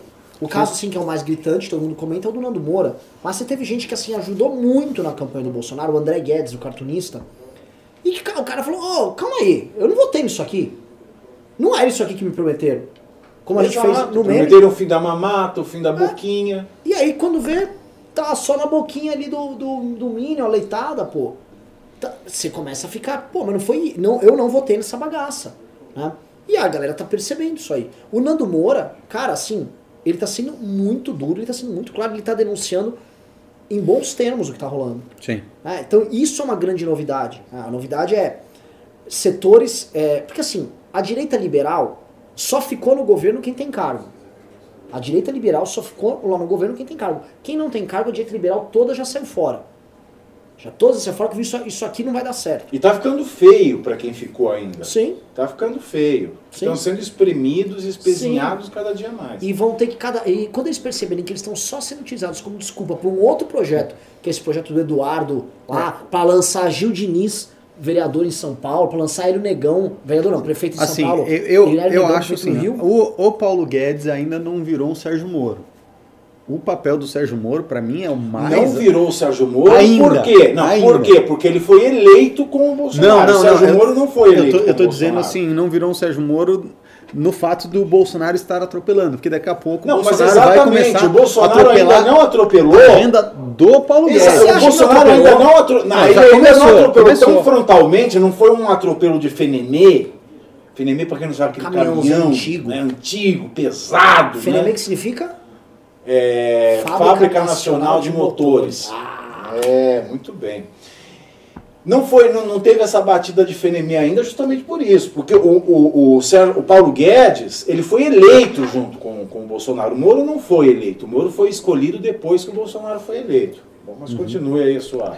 Então, mas já, já, já, e a gente já começou a ver isso no conselho que o Bolsonaro montou a agenda do Paulo Guedes vai começar a ser vilipendiada, igual a agenda do Moro está sendo vilipendiada. Sim, o Guedes, assim, vamos, vamos entender, assim, falaremos coisas aqui de um cara que a gente gosta, que é, inclusive eu considero ele um amigo, Paulo Guedes. O Paulo Guedes, ele é um cara do setor privado, ele não tinha compreensão holística de como é o setor público. Como é administrar o Ministério da Fazenda. Não é igual uma empresa, a coisa é muito mais difícil. Ele não tinha visão holística de que a coisa era holística. Olha, e outra coisa, e não podemos falar em visão holística também quando a Terra é plana. Exato. Isso é papo de bolista. Isso é papo de bolista. O Bolinha, Era bolista? Bolinha provavelmente é bolista, assim. Até porque o Olavo não gosta dele. As músicas que o povo gosta. Do Clube do Bolinha. Aí, o que acontece? Ele entrou lá, ele entrou prometendo zerar o déficit este ano. Isso era impossível. Não dava para zerar o déficit. Prometendo achava- um tri de privatização. um tri de privatização. Quando que a Câmara dos Deputados são, assim, ia deixar passar na, na- nesse nível de tensão que tá rolando? Então não ia. Só que assim, no mínimo alguma privatização ia começar a fazer. O Salim Matar tá fazendo um baita trabalho lá para isso. Só que o que acontece? Não tá rolando, por enquanto priva- privatizou nada. Não, e teve inclusive Correio tá aí. que teve a criação de uma estatal. Essa que é verdade, criaram uma estatal lá que é cabide para militar. Vai ser um cabidão de milico. E o Guedes está olhando assim, o que, que ele deve estar falando? O que, que eu estou fazendo aqui? Porque ele não vai poder decidir matéria tributária. O Maia está decidindo a reforma tributária. Isso para mim também é parte do, do acordão. Os grandes temas nacionais foram para a Câmara. Para o governo federal ficou assim, guerra cultural e põe o Eduardo na embaixada, que também é guerra cultural. Você teve o. o- o- ele perdeu a essa pauta da reforma tributária, foi desautorizado sobre isso, e saíram já duas notícias sobre isso. Privatizações, a turma do Heleno e a turma dos militares, que ocupam uma parte dos ministérios, estão tipo, ó, Entreguismo. também é Entreguismo. interesse nacional, querendo ou não, se você não tiver. uma Correio empresa- é estratégico. É. Ah, os nossos bancos são inegociáveis. Inegociam bancos são importantes para a soberania nacional. Vai que você fique só com bancos estrangeiros, né? com- Que não cobram no cartão de crédito 2 milhões de impostos de, de, Juros. de taxa de juros. 268% de juros ao ano. Né? Durma com essa, brasileiro. Então, assim, é uma situação pro Guedes é ingrata e tá ingrata. A pior situação, mais humilhante, creio eu, que é o do Moro. Eu acho que você vai concordar.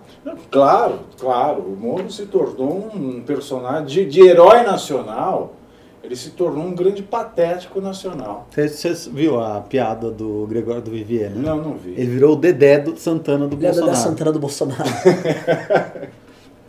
Foda, né, mano? Ô, é da foda. poltrona. é. Ô, Piscite. É, é, mas faz sentido. O, o- Aras ontem esculachou, Aras deu uma leitada na Lava Jato, deu uma leitada nele do Dallagnol. Ele, não sei se você viu no texto do, do Aras, ele- no, na- na- no texto da matéria, ele fala o seguinte: olha, é, isso aqui não pode ser. é, o Ministério Público não pode ser um projeto de poder é, com, com tem, pendores político-partidários e nem com influência eleitoral. Mas qual foi a influência eleitoral direta? Se nenhum desses caras foi candidato, ele está se referindo, então, ele está querendo dizer que a Lava Jato influenciou na eleição do ano passado. Do Bolsonaro. Fora que o. E se é personalista, então o Moro influenciou na eleição do Bolsonaro. Ele tá, ele tá e, e fora que ele endossa nominalmente o Intercept. O que é o seguinte, o, o que fica claro é o seguinte, aqui não tá me interessando assim, se você acha o Intercept certo ou não, pessoa que está nos assistindo. É, o fato do cara nomeado pelo Bolsonaro tá endossando assim, o script do PT. Pro PT, a eleição não foi válida porque o Lula foi preso por uma atuação criminosa. Quem demonstrou isso foi o Intercept através desses Uhum. Que era um, e era um conluio do Bolsonaro Sim. com o Moro pra tirar o Lula da jogada, eleger o Bolsonaro e o Bolsonaro. nomear o Moro Nomear e o Moro, Moro. Moro depois de ser ministro do Supremo. Essa é a tese do PT. O Aras foi lá e falou assim: ó, é isso aqui que tá acontecendo. Plum, eu vou parar com essa merda. E ele foi nomeado pelo Bolsonaro. O gado ficou todo defendendo esses caras. Não, tá tudo bem, isso é mentira. Confia no presidente. Ele sabe o que faz. E o Moro tá lá quieto, ele não falou nada. Tipo, Não, ele não fala nada desde a primeira espezinhada pública que ele tomou. eu, vou, eu vou no Twitter Ele aqui. não falou nada desde o primeiro quem manda aqui sou eu, É. o Bolsonaro. Sim. E aí eu fico. Que, cadê o Moro, caralho? Tá Assim, tirando foto com o Bolsonaro no hospital com cara de tacho. Eu, eu, vou, eu vou pegar aqui o perfil do Moro, que eu tô indo, indo em choque. Eu vou pegar, eu vou ler o último tweet do Moro a uma hora. Seguimos a orientação do presidente Jair Bolsonaro de sermos duros contra o crime. Aproveito para também agradecer ao ministro Luiz Ramos por todo o apoio e a minha equipe. Duros contra o crime de colarinho branco, não, né? Aqui, outra. É. O crime não deve compensar. Não é o que o Flávio tá pensando, né? Exatamente, nem o Queiroz. Tirar do criminoso seus ganhos é eficiente contra o crime. Não tem motivo ademais para deixar esse valor parado em contas judiciais por décadas.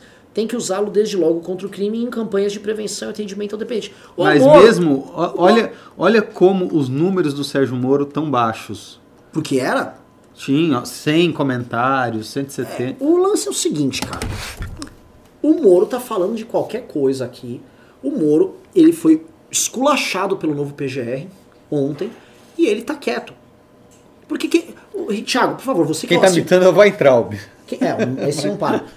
Tiago, você que tá, tá, tá. Você que manja dos Paranauê jurídico. Depois dessa declaração do PGR, o que, que esse cara pode fazer sobre essa atuação que ele declarou que é politizada da Lava Jato? Não pode fazer nada. Não, o PGR? Não, o Moro. Não, não, Não, o, o o PGR. Aras. Ah, o o Aras. Aras, o Aras, é claro, ele pode, ele pode revisar os atos é, de qual maneira?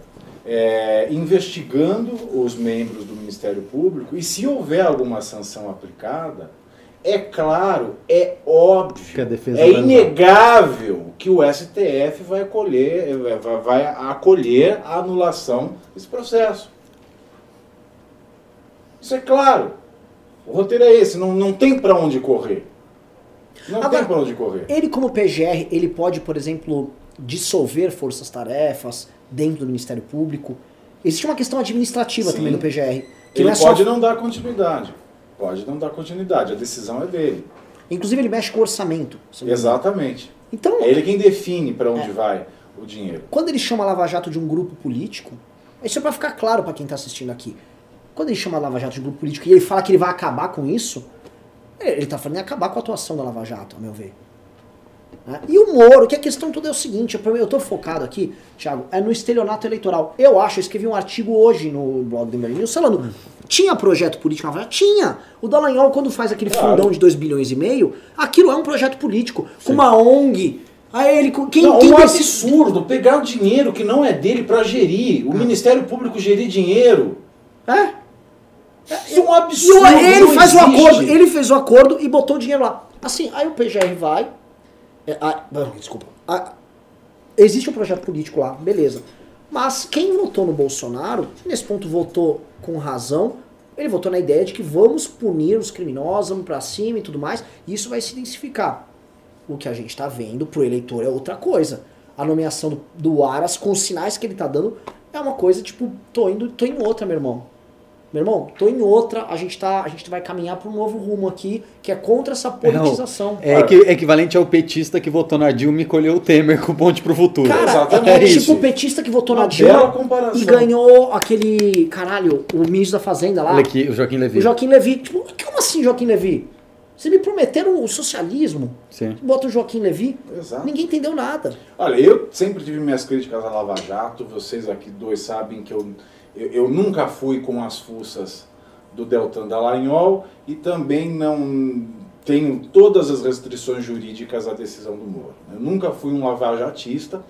É, acho que todas as críticas é, à Lava Jato elas têm pertinência, mas claro, eu sou eu, eu nunca gostei, eu sempre achei a Lava Jato uma total afronta ao garantismo penal, né? e não existe liberdade é, é, pessoal, não existe, é, não existe segurança jurídica é, na vida das pessoas, se não existe garantismo, pelo menos no mínimo no direito penal.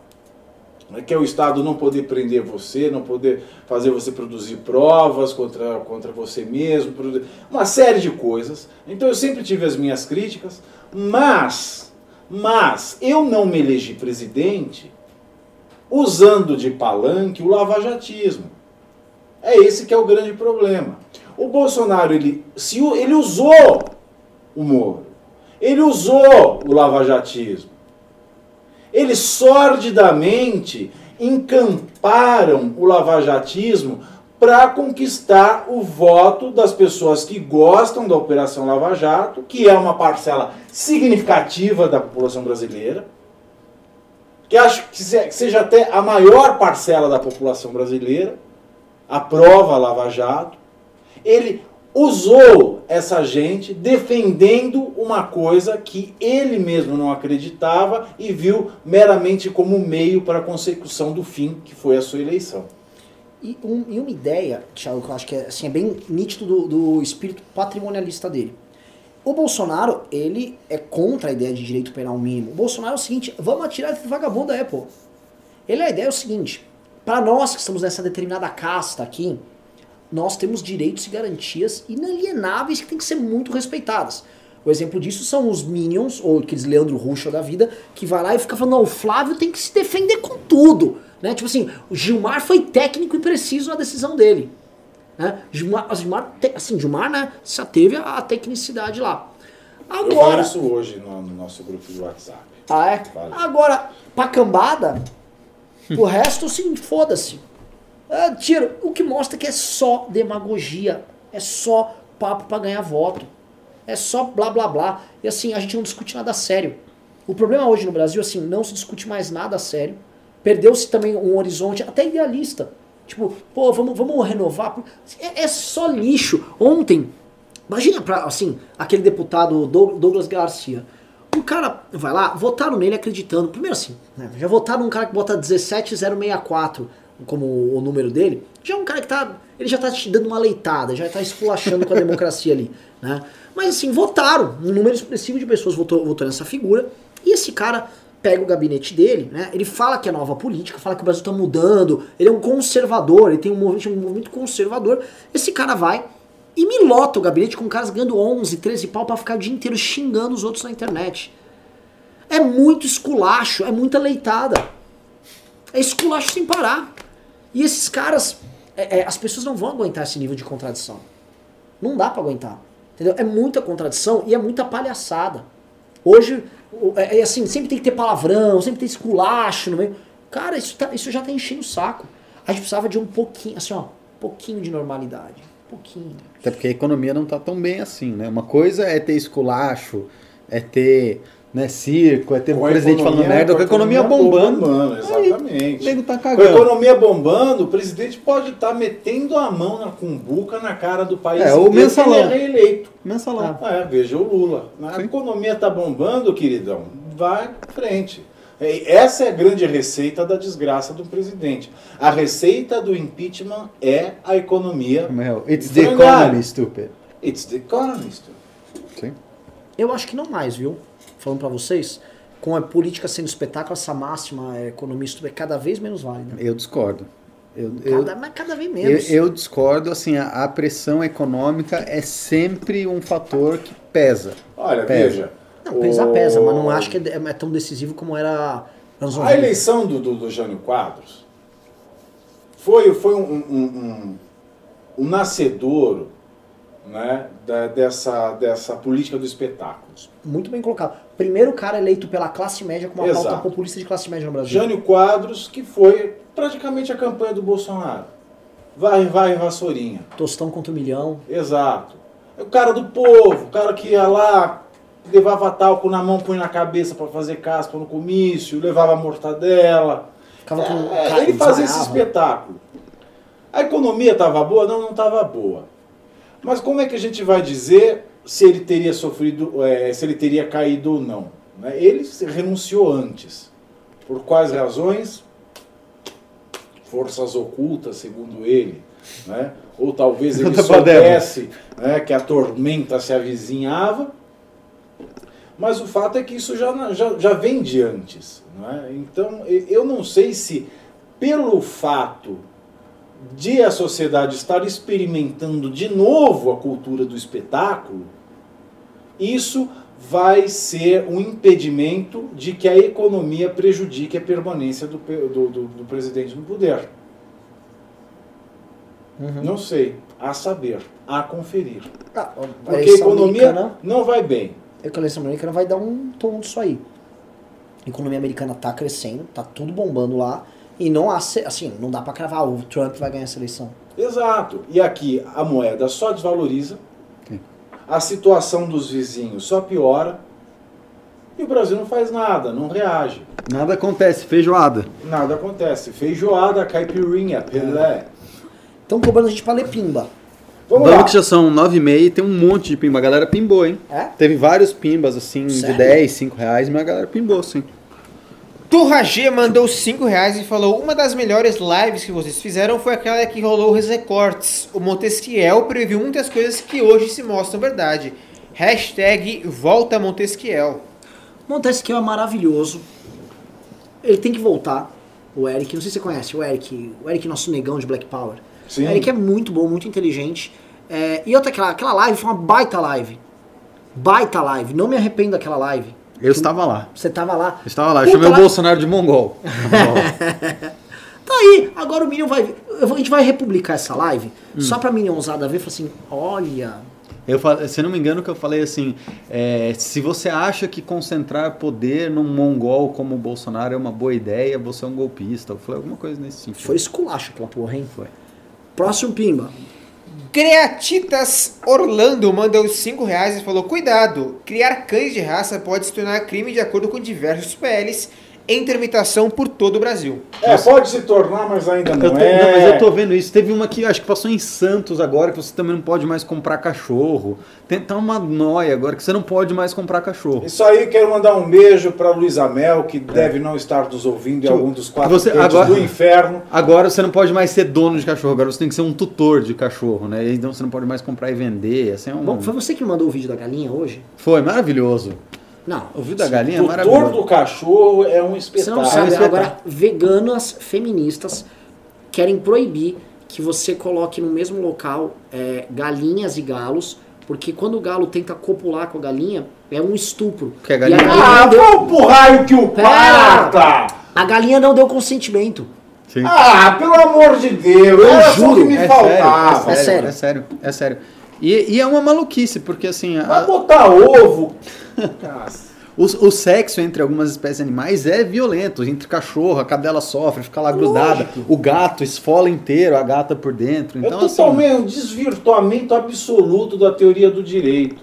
Já foi um, já foi um, um, um fuzuê quando se começou a discutir na academia os direitos é, é, é, da personalidade de primatas superiores.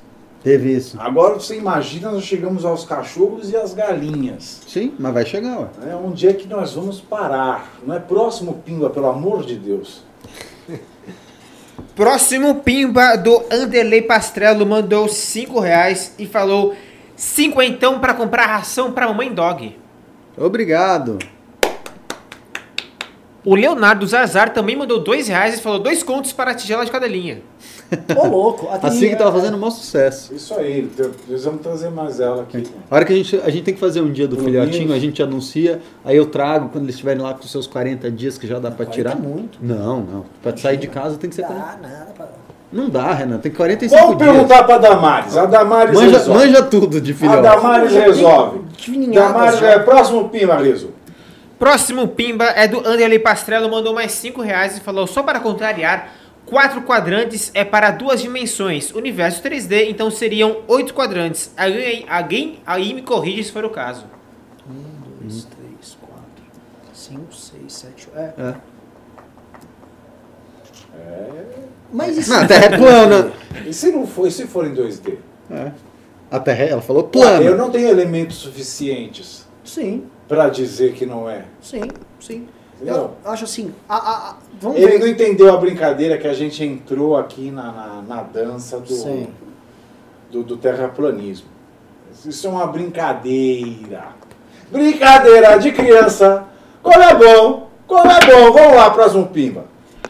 Próximo Pimba é da Paula Belmonte, Cata Preta, mandou 10 reais e falou: por causa da cria da SIG, vocês podem cometer um crime. Vários Ah, de PLs novo, já falamos Em disso. tramitação em todo o BR, vocês não podem optar entre comprar ou adotar de- deputados demagogos at- atrás de votos de veganos e protetores. É, mas isso É é, foda isso. tem razão, Foda. tem razão. É, é, nós estamos entrando num mato sem cachorro, literalmente. Literalmente num mato sem cachorro. Próximo. Paulo Jorge mandou 5 reais e falou: faça um ficheiro sobre o professor Jonathan Haidt. Pro MBL 3.0, ele fala como a direita e esquerda só enxergam um ângulo do problema e se complementam. Quem falou isso? É o nome do Pimbeiro? É, Paulo Jorge. Paulo Jorge, o 3.0 foi ah, influenciado bastante pela visão política do Jonathan Haidt, sim, tá? Legal que você fez o caminho inverso, Sim. você tá certíssimo. O Haidt é uma das influências do MBL 3.0. Porque, E afinal ele- de contas, é aquela as aparências enganam aos que odeiam e aos que amam, porque o amor e o ódio Isso é se irmanam na fogueira das paixões. É o bolsonarismo e o lulismo se irmanam na fogueira das paixões. Numa cópula Os corações pegam fogo e depois. Eu não lembro mais o resto da música. Mas, o- assim, o Haidt, até recomendando pra vocês, tem um debate dele, não um debate, tem um bate-papo dele com o Jordan Peterson. Muito bom. Muito bom. O Próximo, TED dele é muito bom também. próximo Pimba, um dia sem Tim Maia é um dia em vão, mandou dois reais e falou, comentem o novo artigo do Azambuja no Senso Incomum. Você tá pedindo, vocês tinham que dar um pimba mais alto, que fazer a Exato. gente ler texto de Flávio Morgenstern. Eu só digo o seguinte, sempre faço essa propaganda aqui. Quer saber quem é ele? Veja o debate dele com o senhor Thiago Pavinato, que está aqui, lá no Só Pânico. jogar no YouTube. Até no YouTube. Bora no YouTube lá, o Thiago dá uma leitada Você leitou ele, Thiago? Deus me livre. É. Ele dá uma leitada lá naquele programa tua, tá? Uma leitada moral, uma leitada intelectual. E ele que é metido a putão intelectual, teve que aguentar o nosso dragão de Komodo lá. Sobrou nada. É isso aí. Quer que a gente leia texto do. do, do como é que ele chama? Do Azambuja. Azambuja. Pimba mais alto, gente. É exatamente isso aí. Eu não vou me torturar de graça, não. Vamos lá, próximo Pimba. Daniel Guimarães mandou 5 reais e falou: os liberais deveriam se unir e fazer um marco político para se di- diferenciar claramente do bolsonarismo, para fins históricos. Uma declaração, por exemplo.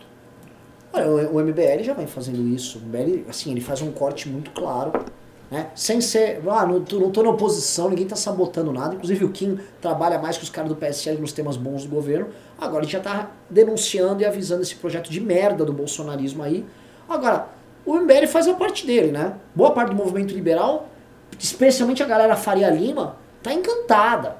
Tá encantada. Não, tudo bem, deixa o, deixa o Guedes tocar lá que tá tudo bem. É, o problema é que o Guedes não tá com espaço pra tocar É. nada, né? É, assim, é uma galera que tem uma, uma leitura. Essa- essa- são os mesmos liberais que na época do impeachment, não, não vai ter, deixa o Joaquim Levy resolver. O movimento liberal, ele foi bumbão no impeachment. Único- os únicos liberais que fizeram coisa lá pra andar no impeachment foi o MBL. O movimento liberal como um todo ficava com abstrações tipo imposto é roubo e tal. Ou outros que a galera do mercado financeiro, tipo, não. Meu, o Levi vai fazer essa reforma, vai fazer esse ajuste aqui, a coisa calma, vocês estão um pouco louquinhos. No começo, do meio pro É, final. exatamente. entrava. Não, Como no meio pro gente- fim entrou, mas eu me lembro do. Eu não vou aqui falar, pra não, eu não vou gerar intriga. MBL 3.0. Um, um cara muito importante do Partido Novo, bem grande do Partido Novo, foi num debate na ESPM e falou que o impeachment era golpe, final de 2015, tá? E tipo, ah, esses caras do MBL aí, não esqueço não. Eita. Eita! Próximo. Próximo Pimba do Nascido Vivido mandou 5 reais e falou: a legalização da cannabis pode movimentar até 4 bi. Isso é o mínimo que vai para o crime organizado. Precisamos acabar com o finança- financiamento do tráfico já. Ele escreveu uma já, tipo, dizer, ó. JH. Isso, já. Eu tenho um comentário, ó. Ah. Se Leonardo da Vinci, por que é que eu não posso dar dois?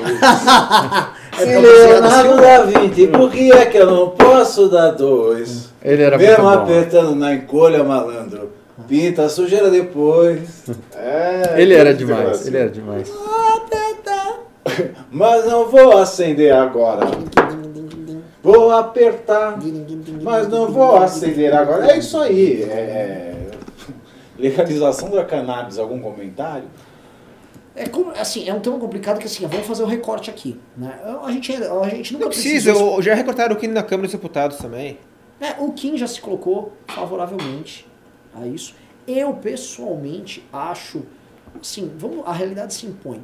Para você controlar hoje qualquer droga no Brasil, você tem que impor um estado policial estilo Indonésia, estilo. Alguém aqui quer viver no estado? Porque lá funciona. Ah, existe. Tem maneiras de, de ter uma política de repressão total. Lá não funciona muito bem, não. não, não, mas se você é pego, você vai preso, você vai morrer. Assim, eles te matam. É, Indonésia é diferente, né? O do TET paga as pessoas pra Pra matar, matar. traficante na rua e, tipo assim, os caras aparece É, mas o traficante. usuário também se. Todo mundo se fala daquele sim, surfista sim. Não, isso que eu tô falando. Aparece traficante. O cara É. vira e fala assim: eu dou 250 dólares, se não me engano, pra cada cabeça de traficante que a população me trouxer. Agora, vocês querem morar nesse país? Você quer morar num país que isso acontece? Vai ter Minion. Que eu falo, quero, é demais. Eu vou matar. Eu acho, eu acho que é injusto essa comparação, porque a, a nossa alternativa é muito ruim, né? Porque acontecem coisas também horríveis do mesmo ponto que são do estado paralelo. Não, não, não, não. Pera, o que eu tô querendo dizer é o seguinte. Hum. Quem consegue ter um. Vamos dizer, a, a Indonésia e Singapura são mais eficazes no combate às drogas que os Estados Unidos. Só que eu prefiro viver num país como os Estados Unidos do que viver num país como a Indonésia ou Singapura. Sim. Mas por isso que eu tô Entendeu? falando. O Você Estado tá, tá você, Estado tá part- você tá partindo do pressuposto que são dois lugares civilizados, Singapura e Estados Unidos. Rio de Janeiro, não dá pra você fazer esse tipo de comparação, porque daí as pessoas vão virar e falar: olha, entre ter Rio de Janeiro e ter Indonésia, o cara vai falar: quero ter Indonésia. Tá. Não. Não, Eu- entre Rio de Janeiro e Singapura, por exemplo, o cara vai falar: quero Singapura. Eu ficava no Rio de Janeiro. Ah, eu nem fudendo, nem fudendo. Eu ia pra Você Singapura. ficar em Singapura, se cair um chiclete no chão, você vai preso. Não vai preso, você É, toma multa. é um, é um horror. Você toma É uma um, multa. é um estado Você tem umas coisas assim, tipo, você não pode andar pelado dentro da sua casa que você toma multa, você não pode cuspir chicletes no chão, mas você não morre de bala perdida no meio da rua. Tá, assim, mas não é todo Eu mundo prefiro, que entre Singapura e Rio de Janeiro, eu prefiro lá no Rio de Singapura. Janeiro. Eu, eu prefiro o Rio de Janeiro. Eu não moraria num, num lugar que tem Inclusive, vocação Inclu- que é um inclusive- É. Inclusive, você é muito o- engraçado. o brasileiro. Você escolhe o Rio de Janeiro em vez de escolher a Singapura ou a Indonésia e foi contra a lei do abuso de autoridade. Isso é muito engraçado. Muito engraçado do senhor. Que a lei Leitada! abuso- Que a lei do Tomou autoridade- leitada, tomou Que a lei do abuso de autoridade, meu querido, a lei de abuso de autoridade ela foi importante para evitar justamente isso. Se eu cuspo o chiclete no chão, o Ministério Público não achar que eu tenho que, que responder por alguma coisa ou não. Tomei uma leitada aí. Tomou uma leitada. Eu iria pra Singapura, ficava lá com o brasileiro mais rico, que é o um dos o como é que é o nome dele? O Eduardo Saverin. Ficava eu e o Eduardo Saverin lá, falava Eduardo, me contrata. Não, lá, lá, ó, assim, é um paraíso de liberdade econômica e assim, isso aqui é um estado policial. Sim, é uma Policial, ditadura inclusive. Tipo capa preta. É, É. então, tipo assim, a gente não. É uma ditadura. Eu não gostaria de viver nesse lugar. E eu acho assim, você quer ser efetivo, você tem que ter um estado hiperpolicial. É câmera na rua te filmando, é, é Huawei a dar com pau. Eu quero liberdade. E eu acho que o Brasil não é eficaz nisso aí, em entregar a liberdade no Rio de Janeiro. Beleza, agora eu quero o modelo americano. Não, ele, ele entregar a liberdade é, né? Todo mundo, cada um faz o que Não, quiser não, lá. Não, não, não. O que eu digo é assim, eu quero, você não tem liberdade de Vitor Líder, você tem liberdade de Vitor Líder no Brasil por conta da violência urbana. Mas assim, nós somos, nós- é possível... Eu quero saber aí, galera, vocês acham é Rio de Janeiro ou Singapura? O pessoal Ah, tá me escrevendo. Ninguém gosta do Rio, Pedro. Todo mundo vai, vai ficar com você. Piririm, piririm, piririm, riso. Alguém pimbou pra mim? Sim, senhor. Pri Pompeu mandou 5 dólares eh, australianos, eu acho, canadense, sei lá. Essa é a bancada do deboche, adoro.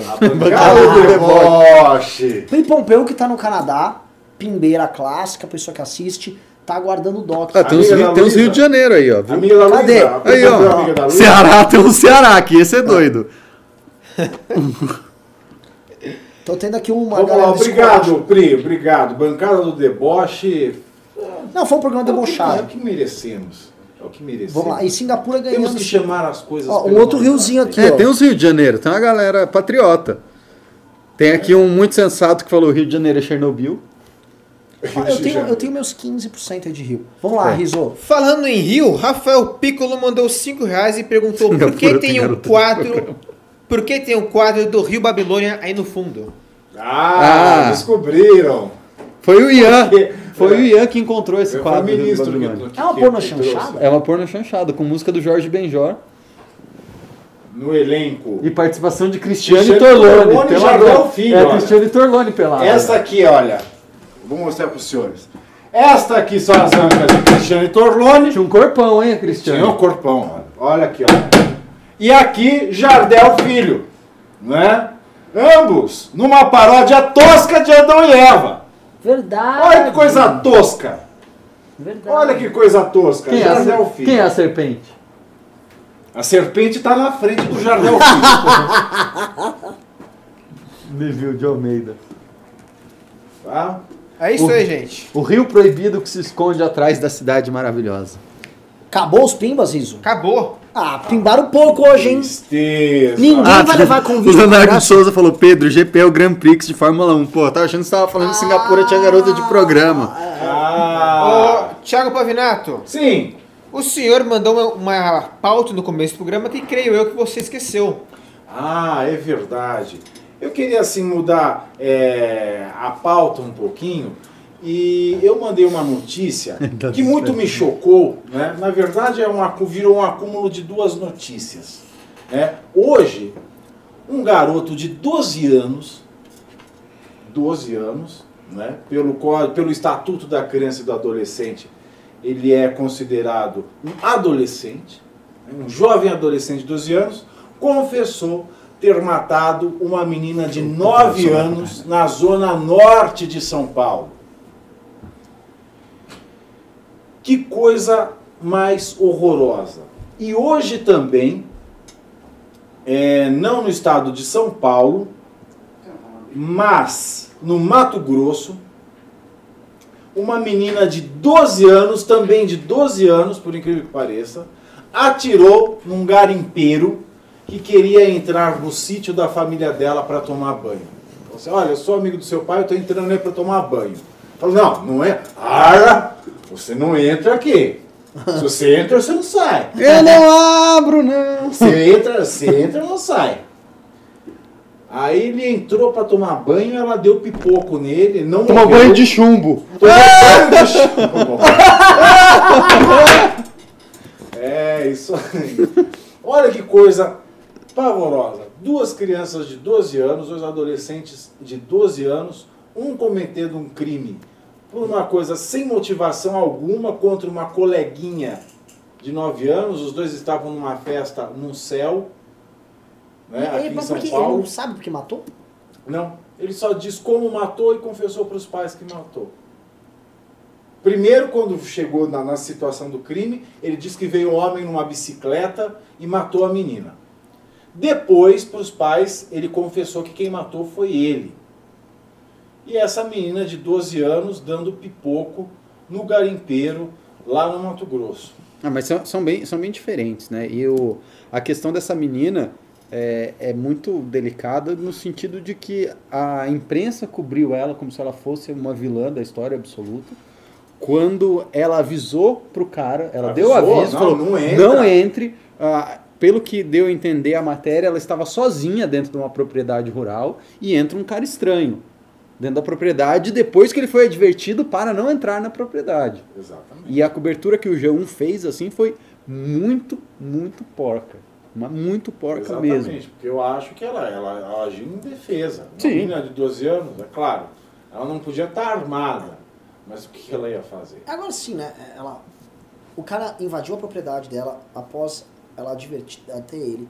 Temos assim, um cara que invade uma propriedade, é, a revelia de uma, ainda que seja uma criança proprietária daquele lugar, No local onde é comum violência contra, contra crianças, sim, violência sexual. violência sexual, disso É. que estamos falando, amor estranho amor, É. é disso que estamos falando. Então o cara entra lá, o cara já tá se colocando numa situação. A menina já está em perigo. Porque a partir do momento que o cara já tá violando a propriedade do cara, já, assim, dali em diante, você vai esperar, ah não, eu acho que daqui ele não passa. Acho que agora ele não vai entrar, não entrar na minha casa, acho que agora ele não vai me Não, estuprar. e você tem a desproporcionalidade. Uma coisa assim, e ainda mais discutível. Se é um homem adulto sozinho que está na propriedade, já é, ah, Não, o já é uma chega violência. pra tomar banho, velho. Ah, Agora, uma, né, uma menina de 12 anos sozinha numa propriedade rural.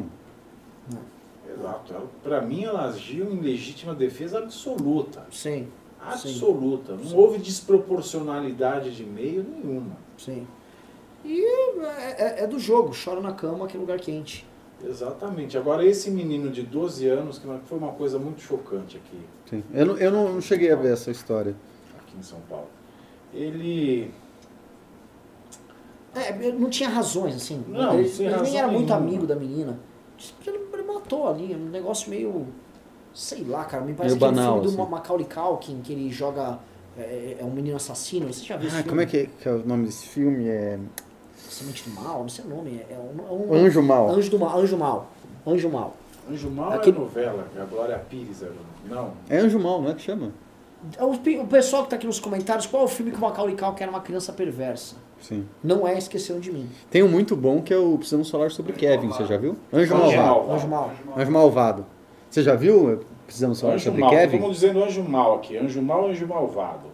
Se divide a plateia. É, já viu? Não, não vi. Muito bom. Recomendo. Agora sim, colocaram aqui nos comentários, é verdade, nenhum grupo feminista defendendo a menina. Exato. Nenhum grupo. Porque aqui se tem algo assim que ah, mulheres deveriam tratar. É o seguinte, é, isso aqui é uma menina que estava numa posição de vulnerabilidade, elas adoram falar sobre vulnerabilidade, né? O famoso, essa saia não é um convite. Né? Ou posso tratar o seguinte, esta menina de 12 anos solta num sítio com um cara entrando invadindo a propriedade. Isso é, não meu convite. corpo, minhas regras, minha casa, minhas regras. Então e aí? E a Minha menina- casa, minha vida, meu sonho, minha Essa esperança. menina é uma menina empoderada. Empoderada. Isso é uma menina de Exatamente. atitude. Isso é uma rebel girl, essas porra que eles gostam de ficar cultuando lá. Menina de atitude, menina foi lá e falou, meu irmão, não vou ser vítima desse caceta nem É uma fudendo." Maria bonita, né? É. Vou lá, vou, vou meter Essa bala. menina é porreta. Sim. E é... ah, Silêncio, impressionante. É, é clichê, a gente já fala, mas já falamos há cinco anos. ela não tá obedecendo a agenda, como ela praticou É, é a militância, a militância só gosta de fazer as vítimas de heróis. É. Para a militância só interessa fazer a vítima, da vítima o herói. Né? Nunca quem se defende, nunca quem realmente vai, põe a mão na massa, faz alguma coisa, faz alguma diferença, é. né? Nunca. E aí mostra também assim, é, como eles colocam determinada o nível que eles colocam de politização dentro da imprensa, a ponto de não há empatia nenhuma com a garota. Não. A garota deve estar A desesperada preocupação é agora. ela ter uma arma na mão. Exato. A garota tá, co- tá, assim, tá sendo exposta em todo o Brasil. Ela tá achando que fez merda pros pais delas. Ela usou a arma que E ela tá não podia fugida. usar. Tá, fugida. Foram, Tá foram fugida. prender a menina. Não tem. Foram prender. né? Sim, foram. Assim, o nível de empatia da imprensa é zero. Não tem humanidade nenhuma nessa merda. Literalmente assim, essa menina contraria a agenda, foda-se, vamos atacar e tô Eu, cagando. eu ainda acho, a gente tava conversando. Eu quero saber se vocês acham uma boa ideia. A gente vai fazer, eu acho que a gente tinha que fazer uma camiseta dessa menina, de uma menina, tipo assim, uma ilustração de uma menina com uma arma, alguma coisa motivacional, tipo, lute como uma garota, alguma coisa assim, e Isso comercializar aí, é- isso. Isso aí, isso eu- é eu- lute em, como uma em- em garota. homenagem a essa história, pra ela saber que ela não tá sozinha, porque Sim. realmente é, é uma puta de uma sacanagem que fizeram com ela. Rizzo, Senhor. meme disso, terminando news. Sim, senhor. Ela não pode. Inclusive, Ó, a, galera tá- a galera quer fazer, ó. Eu acho que a gente tem que fazer sim, porque ela tem que ver que ela não tá sozinha, porque realmente é, é um absurdo. É, a menina tá lembrando escondida. aqui também que a gente A- precisa fazer a camiseta do Deus tenha misericórdia desse país. A, dessa a- nação, a me- Dessa a nação, menina é, se defendeu de uma ameaça e tá escondida, tá foragida. Ó, manda ali, o Ah, Anderlei Ó, o, pessoal tá querendo, viu? Bom, ninguém vai levar o, o ingresso pro Coronel, só quero Ninguém, saber. ninguém. Vocês estão É assistindo? uma não quer, né? vergonha. A gente pegou dois dias no WTC, puta line-up, pra nada. Obrigado, viu, galera? Ó, tô feliz demais. 15 e 16 de novembro, gente, congresso fenomenal. Vamos lá, vamos os pimbas que chegaram agora. Vamos lá. O... Sobre o assunto, Anderley Pastrello mandou 10 reais e falou: Fui criado no sítio e sempre ficava sozinho em casa quando meus pais estavam na lavoura. A ordem era: alguém estranho tentando entrar em casa, corre pro criado mudo, pega o 32 e larga fogo no cara. É, vida de sítio é isso. Sempre foi isso. Não tem nenhuma novidade. É, é isso mesmo. Ulisses Júnior mandou 5 reais e perguntou: Renan, se você entende de Fórmula 1, qual a ligação entre Rio Babilônia e Ayrton Senna? Uh. Vamos lá, é, é, assim, eu posso dizer qualquer relação, tipo Rio Babilônia Ayrton Senna, o- os- as corridas no Rio de Janeiro para Ayrton Senna foram uma Babilônia, uma confusão. Ele não ganhou nenhuma corrida no, no GP Brasil quando aconteceu no Rio de Janeiro. Né? Ou o carro quebrava, ou ele batia, ou dava errado, ele sempre deu azar. Tá? A única vez que ele quase ganhou foi em 86, que ele ficou em segundo, ali perdeu pro Piquet. Então, assim, o Rio pro Senna sempre foi uma Babilônia. E Babilônia a ponto que teve o famoso acidente do Philip Strife nos testes coletivos no Rio de Janeiro, que basicamente o cara ficou paraplégico por causa do acidente, mas assim, o, o, o, os carioca lá tava tomando sol, não foram buscar o cara, o socorro demorou pra chegar e quando chegou, chegaram mexendo no pescoço do cara. Sério? O cara tá, mano, travado. Aí a corrida veio pra São Paulo. O motivo seguinte da corrida vir pra São Paulo foi esse. Então, sei lá, pode, posso usar isso de relação. Bom, Por enquanto tu tá sem pima, mas. você faz a estampa, Riso? É, posso fazer. Oba. Então ótimo. Então tem aqui nosso compromisso firmado. O Riso falou que vai fazer a estampa. Então, ó, e outra coisa, são, só pra matar. é, então, assim, nosso mestre Alessandro Mônaco não estava presente hoje. Estou muito chateado com o baixo nível de pimbas. Né? Eu acho que a galera pimbou bastante. Você não teve um grande pimbeiro, Ah, mas. Gente, não deu. Não, pô, falamos até da Débora G. Barbosa. Eu tô cabelo lendo aqui a sinopse do Rio Babilônia. O filme é interessantíssimo. Ah, é? O filme é um máximo. Conta aí, conta aí. Eu sei que, olha, eu sei que o, um dos principais personagens acaba. é, Dando o spoiler, hein? Termina a noite nos braços de um travesti. Ah, é? É, é um filme maravilhoso. Maravilhoso. Olha, Rio Babilônia, tem no YouTube. É, tô lendo aqui, fiquei muito interessado. Vamos lá, mais um Pimba, Rizu. Ouve Pimba! Sim, senhor. Vamos lá. É, Thiago Cardoso mandou 20 reais e falou: Fui o ganhador do primeiro ingresso no Pimba dia 11 do 9. Ontem o Vitor me passou um cupom e consegui gerar o QR Code do ingresso. Deu tudo certo, nos vemos no WTC. Uhul! Opa, parabéns aí pra você.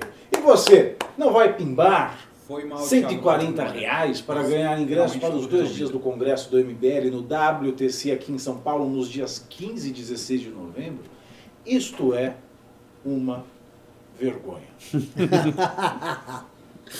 Ah, então vamos, vamos, vamos. Acabou os pimbas? Vamos encerrar então Deixa eu a mandar um abraço pro Leander, então, que ele ficou enchendo meu saco aí. Vamos Bom ter você de volta. finais. Beijos e abraços. É isso, ele falou que eu sou gostoso, então tô mandando um abraço. Pavinato. Bom, eu gostaria de. Não, primeiro você. Eu, tô, eu, eu, vou, eu dou tchau. É a hoje. princesa, o princeso. Eu sou o princeso hoje. Por favor, suas palavras Você vai finais. acabar a noite nos braços de um Minhas travesti palavras também? finais é o seguinte. Não, não vou, não Ah. vou. Belíssimo programa, programa. Eu sempre faço uma declaração de amor aqui, né? pra- para, para o meu príncipe encantado. Não vou. Não Lê, estarei. lê- lê um poema do Michel Temer.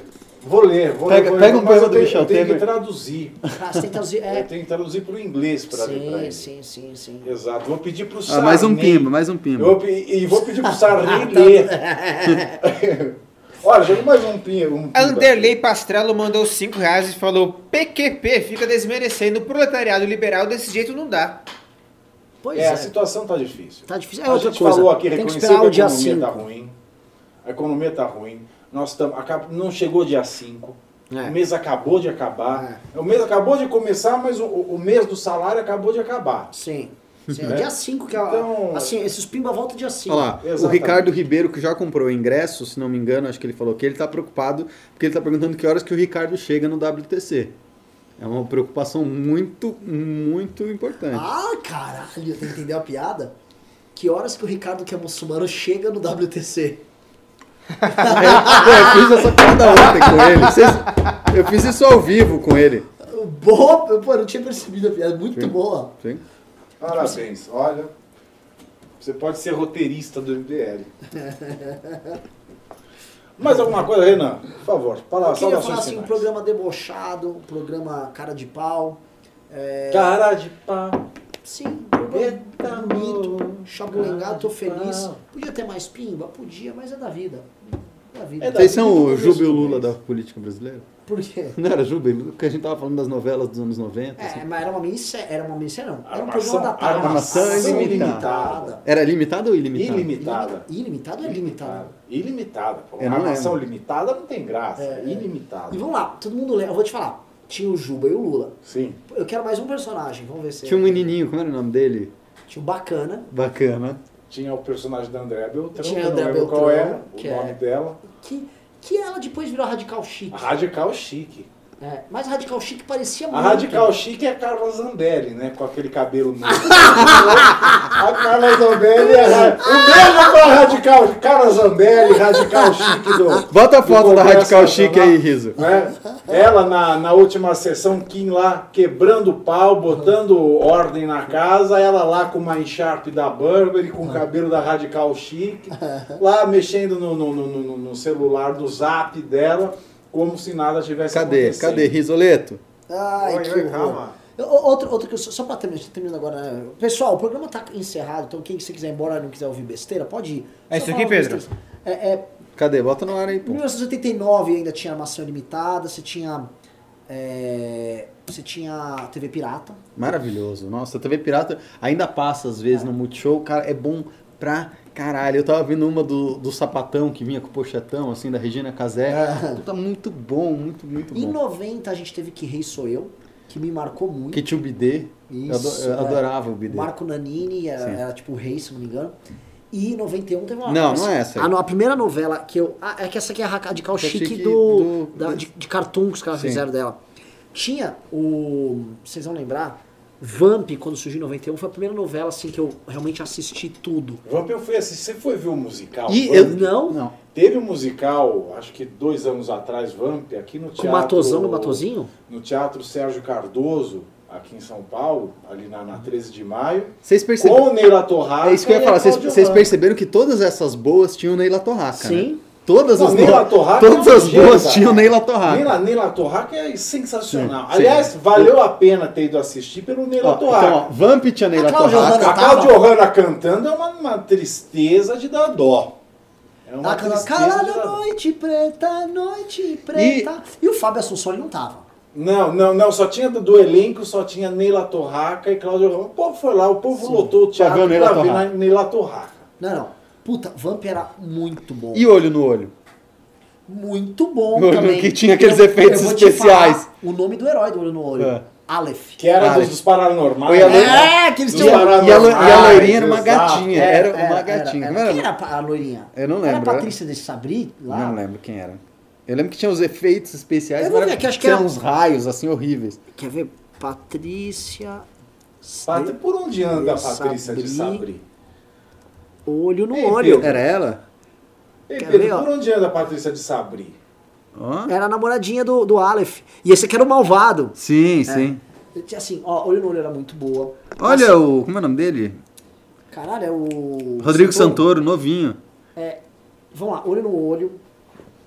É, no Olho já foi em 92, 93. Nessa época passava também, que vocês assistiam também, na Cultura Mundo da Lua. Mundo da Lua. Lucas Silva e grande Silva. Lucas Silvio Silva, que é, assim, seminal, Antônio obrigatório. Fagundes, Gianfrancesco Guarnieri. Cara, Antônio Fagundes na Rede Cultura, cara. Antônio- E Gianfrancesco Guarnieri. É? né? Um dos maiores nomes do teatro, da dramaturgia Como nacional. é que a gente viveu num país que, tipo assim, esses caras estavam na cultura? Como é que deu nisso? Tipo assim, Lucas Silva e Silva foi fundamental. Aí em 93, a gente já tinha o Castelo Ratimbum, ou não? Tinha o X-Tudo antes, né? X, tudo, É, tudo, tinha o Ratimbum, depois veio o Castelo Tinha o Ratimbum. Ratimbum. O Ratimbum era muito criativo também. Sim. Sim. Que tinha o. Senta que lá vem história, tinha o professor Tibúrcio, É. tinha um monte de coisa. E aí depois do Ratimbum, eu gostava muito de Ratimbum. Eu vou falar que eu preferia Ratimbum a Castelo Ratimbum. Sim, era muito mais legal. E depois. Era mais caótico. Marcelo Taz era o professor Ah. Tiburcio. É? Ah. Aqueles peixes, o Gloob Gloob. Gloob Eu Gloob. ad- adorava o Gloob Gloob. Adorava é. o Gloob Gloob. Cara, tipo assim, eu assistia muita TV Cultura. Eu tô lembrando aqui, Dog Funny. Tinha, um de, tinha também um desenho que depois eu fui redescobrir, ele tem na internet, do Animais dos Bosques dos Vinténs. Hum. Só eu assisti aquilo lá.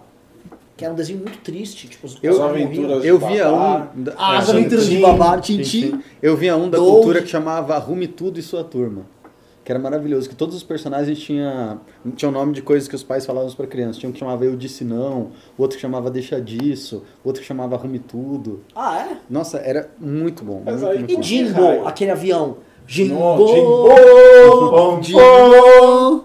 Caralho, Como que Jimbo. a gente chegou nesse ponto? É, é. Eu adorava, adorava um Gloob Gloob.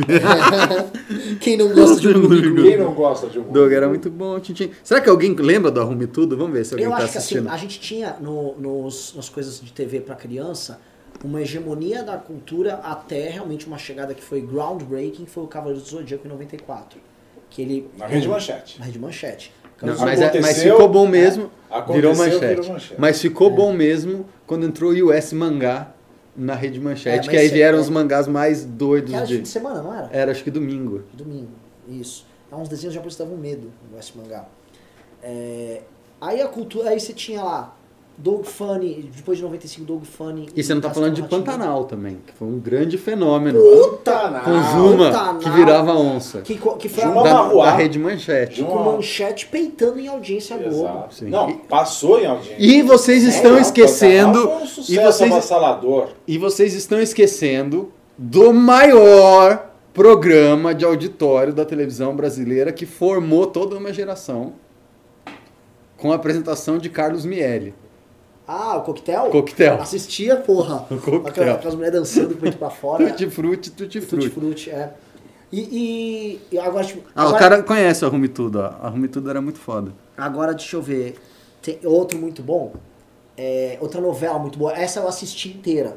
Foi a sequência de Pantanal, Ana Raios é Trovão. Na Raiz é Trovão. Ambas é, reprisadas pelo SBT. Ah, é? Ana, Foram, Ra- recentemente. Ana Raios é Trovão que tinha o Almir Sater, Almir como Sater, que era o Zé galã. Trovão. E posso falar? Bom ator, Almir Sater. Não mandou mal, não. Mas ele estava em, tava em Pantanal. Tava. é, Ele tava foi também o... Trovão. Tava no Rei do Gado. Ele com o Sérgio Reis fazia Sim, dupla com o Pirilampo Sérgio e Reis. Saracura. Pirilampo e Saracura, Sérgio Reis. Mas assim, pra mim o imbatível dos anos 90 em novela foi A Próxima Vítima. Hum. A Próxima Vítima me marcou muito. Filomena Ferreto Nunca, nunca me esquecerei de Araciba Labariano. É, de é Filomena verdade. Ferreto. E eu gosto mais quando a, quando a, a, a irmã delas, a, a Carmela, Carmela ou Francesca Ferreto, que eram três irmãs, né? É, Filomena, Carmela e a Francesca.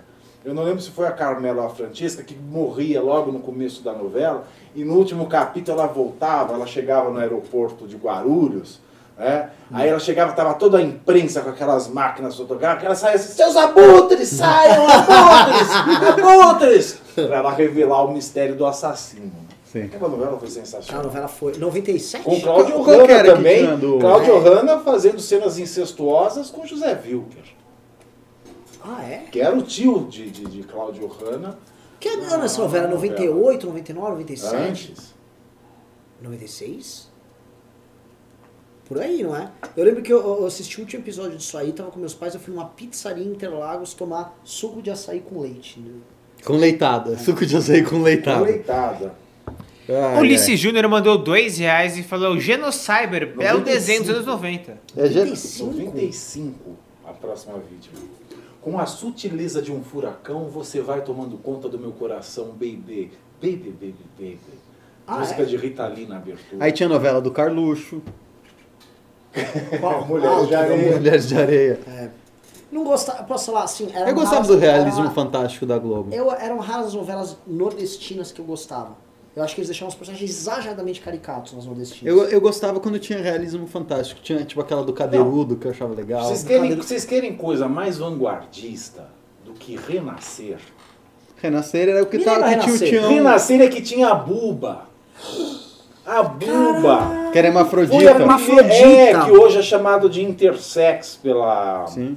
pela, pela militância A Buba, era, LGBT. ah, a Buba, a Renascer era que tinha o cara também que ele chocava o 93. ovo do diabinho embaixo do braço. É, o- 93. o, é, que a gente falou Do Tião dele, Galinha. do Tião Galinha. 93, a gente tinha a Buba. É verdade, a Buba, mano. Eu lembro que ficava não, a Buba tem. E era bonita a menina Quem era a que atriz que fez fazia. a Buba? Uma bem branca, Uma assim, com de olho olho claro. claro. É. Era. Deixa eu ver. Atriz Buba. Por isso, tá explicado porque que eu descobri o Pablo Vittar. Culpa da Buba. Vamos ver quem era a atriz da Buba. Fui influenciado. É ela aqui, ó. Eu achava super Maria bonita. Luísa essa- Mendonça. Maria É, Luísa Mendonça. Novinha, novinha. Ah, a Buba novinha aqui, coitada. Tinha um, tinha um bengolão, aí, tinha um, tinha um sino lá batendo. É, a, a- quer ver outra novela, ô Thiago? É, teve uma, que é não sei o que do fim do mundo também. Sim, o fim do. Mas essa foi mais para os anos 2000. Foi anos 2000. Que ela pegou esse negócio de bug do milênio. É, Sim. e pedra sobre pedra. Pedra sobre Que tinha aquela é música. rico mora na praia. Não, Grande não, fase. é- é- é- essa era do. Grande Mas e a outra? Mas e a outra música naquela língua bizarra? que Tu, Odana Mohana Murari. Nossa. Lembra que a Haribo? Será que Haribo, língua que era aquela Haribo. porra? É, eu não lembro quem canta. Ai, Vai ai. lá, me, me dá, me dá. Agora tinha uma. Sabe umas novelas que eu não gostava muito? Talvez você gostasse. Assim, é, eu não gostava muito daquelas novelas que tem sempre uma Helena. As que, uma Ah, do Manuel Carlos. Carlos. Mas sabe da nordestina que eu mais gostava? Hum. A Indomada. Greenville. Ah, eu gostava dessa. Greenville era Greenville. genial. Genial. Eu não lembro A, a, altiva, a, a, a- a altiva, não sei o que, não lembro o sobrenome grande, era a personagem da Eva Vilma, que era vilã, que era meio bruxesca. Era genial. Renata Sorra, que era cafetinona. Tem, tem uma outra que. A. Grampola. A Grampola, que era ruivinha. Ah, isso. Lógico. Tem, pô. tem uma outra que a gente tem que falar aqui, grande precursora do bolsonarismo, Ah, Dona Perpétua. Dona Perpétua é Tieta. Sim. Tieta. Ah, Dona Pepe, é verdade. Perpétua, o grande personagem de Jonafon. Joana Fu, caralho. Que guardava o pinto do marido na Guardava caixa. o pinto do marido na caixa e pregava a moral e os bons costumes. Sim. É, uma novela que tinha uma temática até meio adolescente. Era uma, era uma novela Coração de Estudante. Lembra? Era uma novela das seis ou das sete. Uma novela bonitinha, boazinha. Cara, eu vou falar uma que eu gostava. Novela tinha das seis, das sete e das oito. E era uma gradação. A das sete era melhor que a das seis. E a das sete era mais aventura. Não sei se vocês lembram. A novela das oito era tipo assim, plau. E a das sete era mais, pô, 4x4. Quatro por quatro. Bom gente pra caralho 4x4. Babalu. Babalu, Ralado. Raí, o Ralado. Rala- Era ralado? Acho que tinha o ralado, mas tinha o Raí. Ralado. Que era o seguinte, foi a primeira novela que a Globo lançou o padrão, que tinha aquele ator Humberto, não sei o que, que ele ficava sem camisa. Humberto Martins. É, Humberto já tinha Babalu. Cara, 4x4 era Eu não lembro. muito. Grande Bete. Lago. Bete Lago. Que ano Bete- que é? que, que atriz era Bete Lago, Sim. né? Saudosa Que Bete ano é isso? Lago. Eu já não devia Quatro. mais ver novela. Ah, não. 4x4 foi o começo dos anos 90. 4x4 era muito legal. Eduardo Júnior. Aliás, perdão, olha. 94, Oi. 4x4. Ulisses Júnior mandou 5 reais e falou: rola uma versão ao vivo da música Raspadinha do Zé Brito em homenagem a Cláudio Hanna. Cláudio Hanna é. Hanna é uma das maiores preservacionistas falando em tempos de Sim. Amazônia. Sim. porque a floresta está sempre protegida ali. Vera Fischer também. É, Vera Fischer. Pessoal, vamos, vamos encerrar aqui. Vamos encerrar. É, tá aqui, ó, três noite. homens falando de novela, eu buguei aqui. Uma boa noite para Manjamos vocês, mesmo. meus queridos. Um beijo no coração para cada um de vocês, nos quatro quadrantes ou nos oito quadrantes do inferno ou do mundo em que vocês estiverem. Obrigado por estarem conosco. Nós voltamos amanhã neste mesmo bate Quem é rico mora mesmo- na praia, mas quem trabalha nem tem onde morar. Quem Quem é pobre dorme com fome. Mas quem faz acordo com o Supremo Quem não faz acordão joga lá pro ar. Chora lá, Ei, seu aí. Voraz.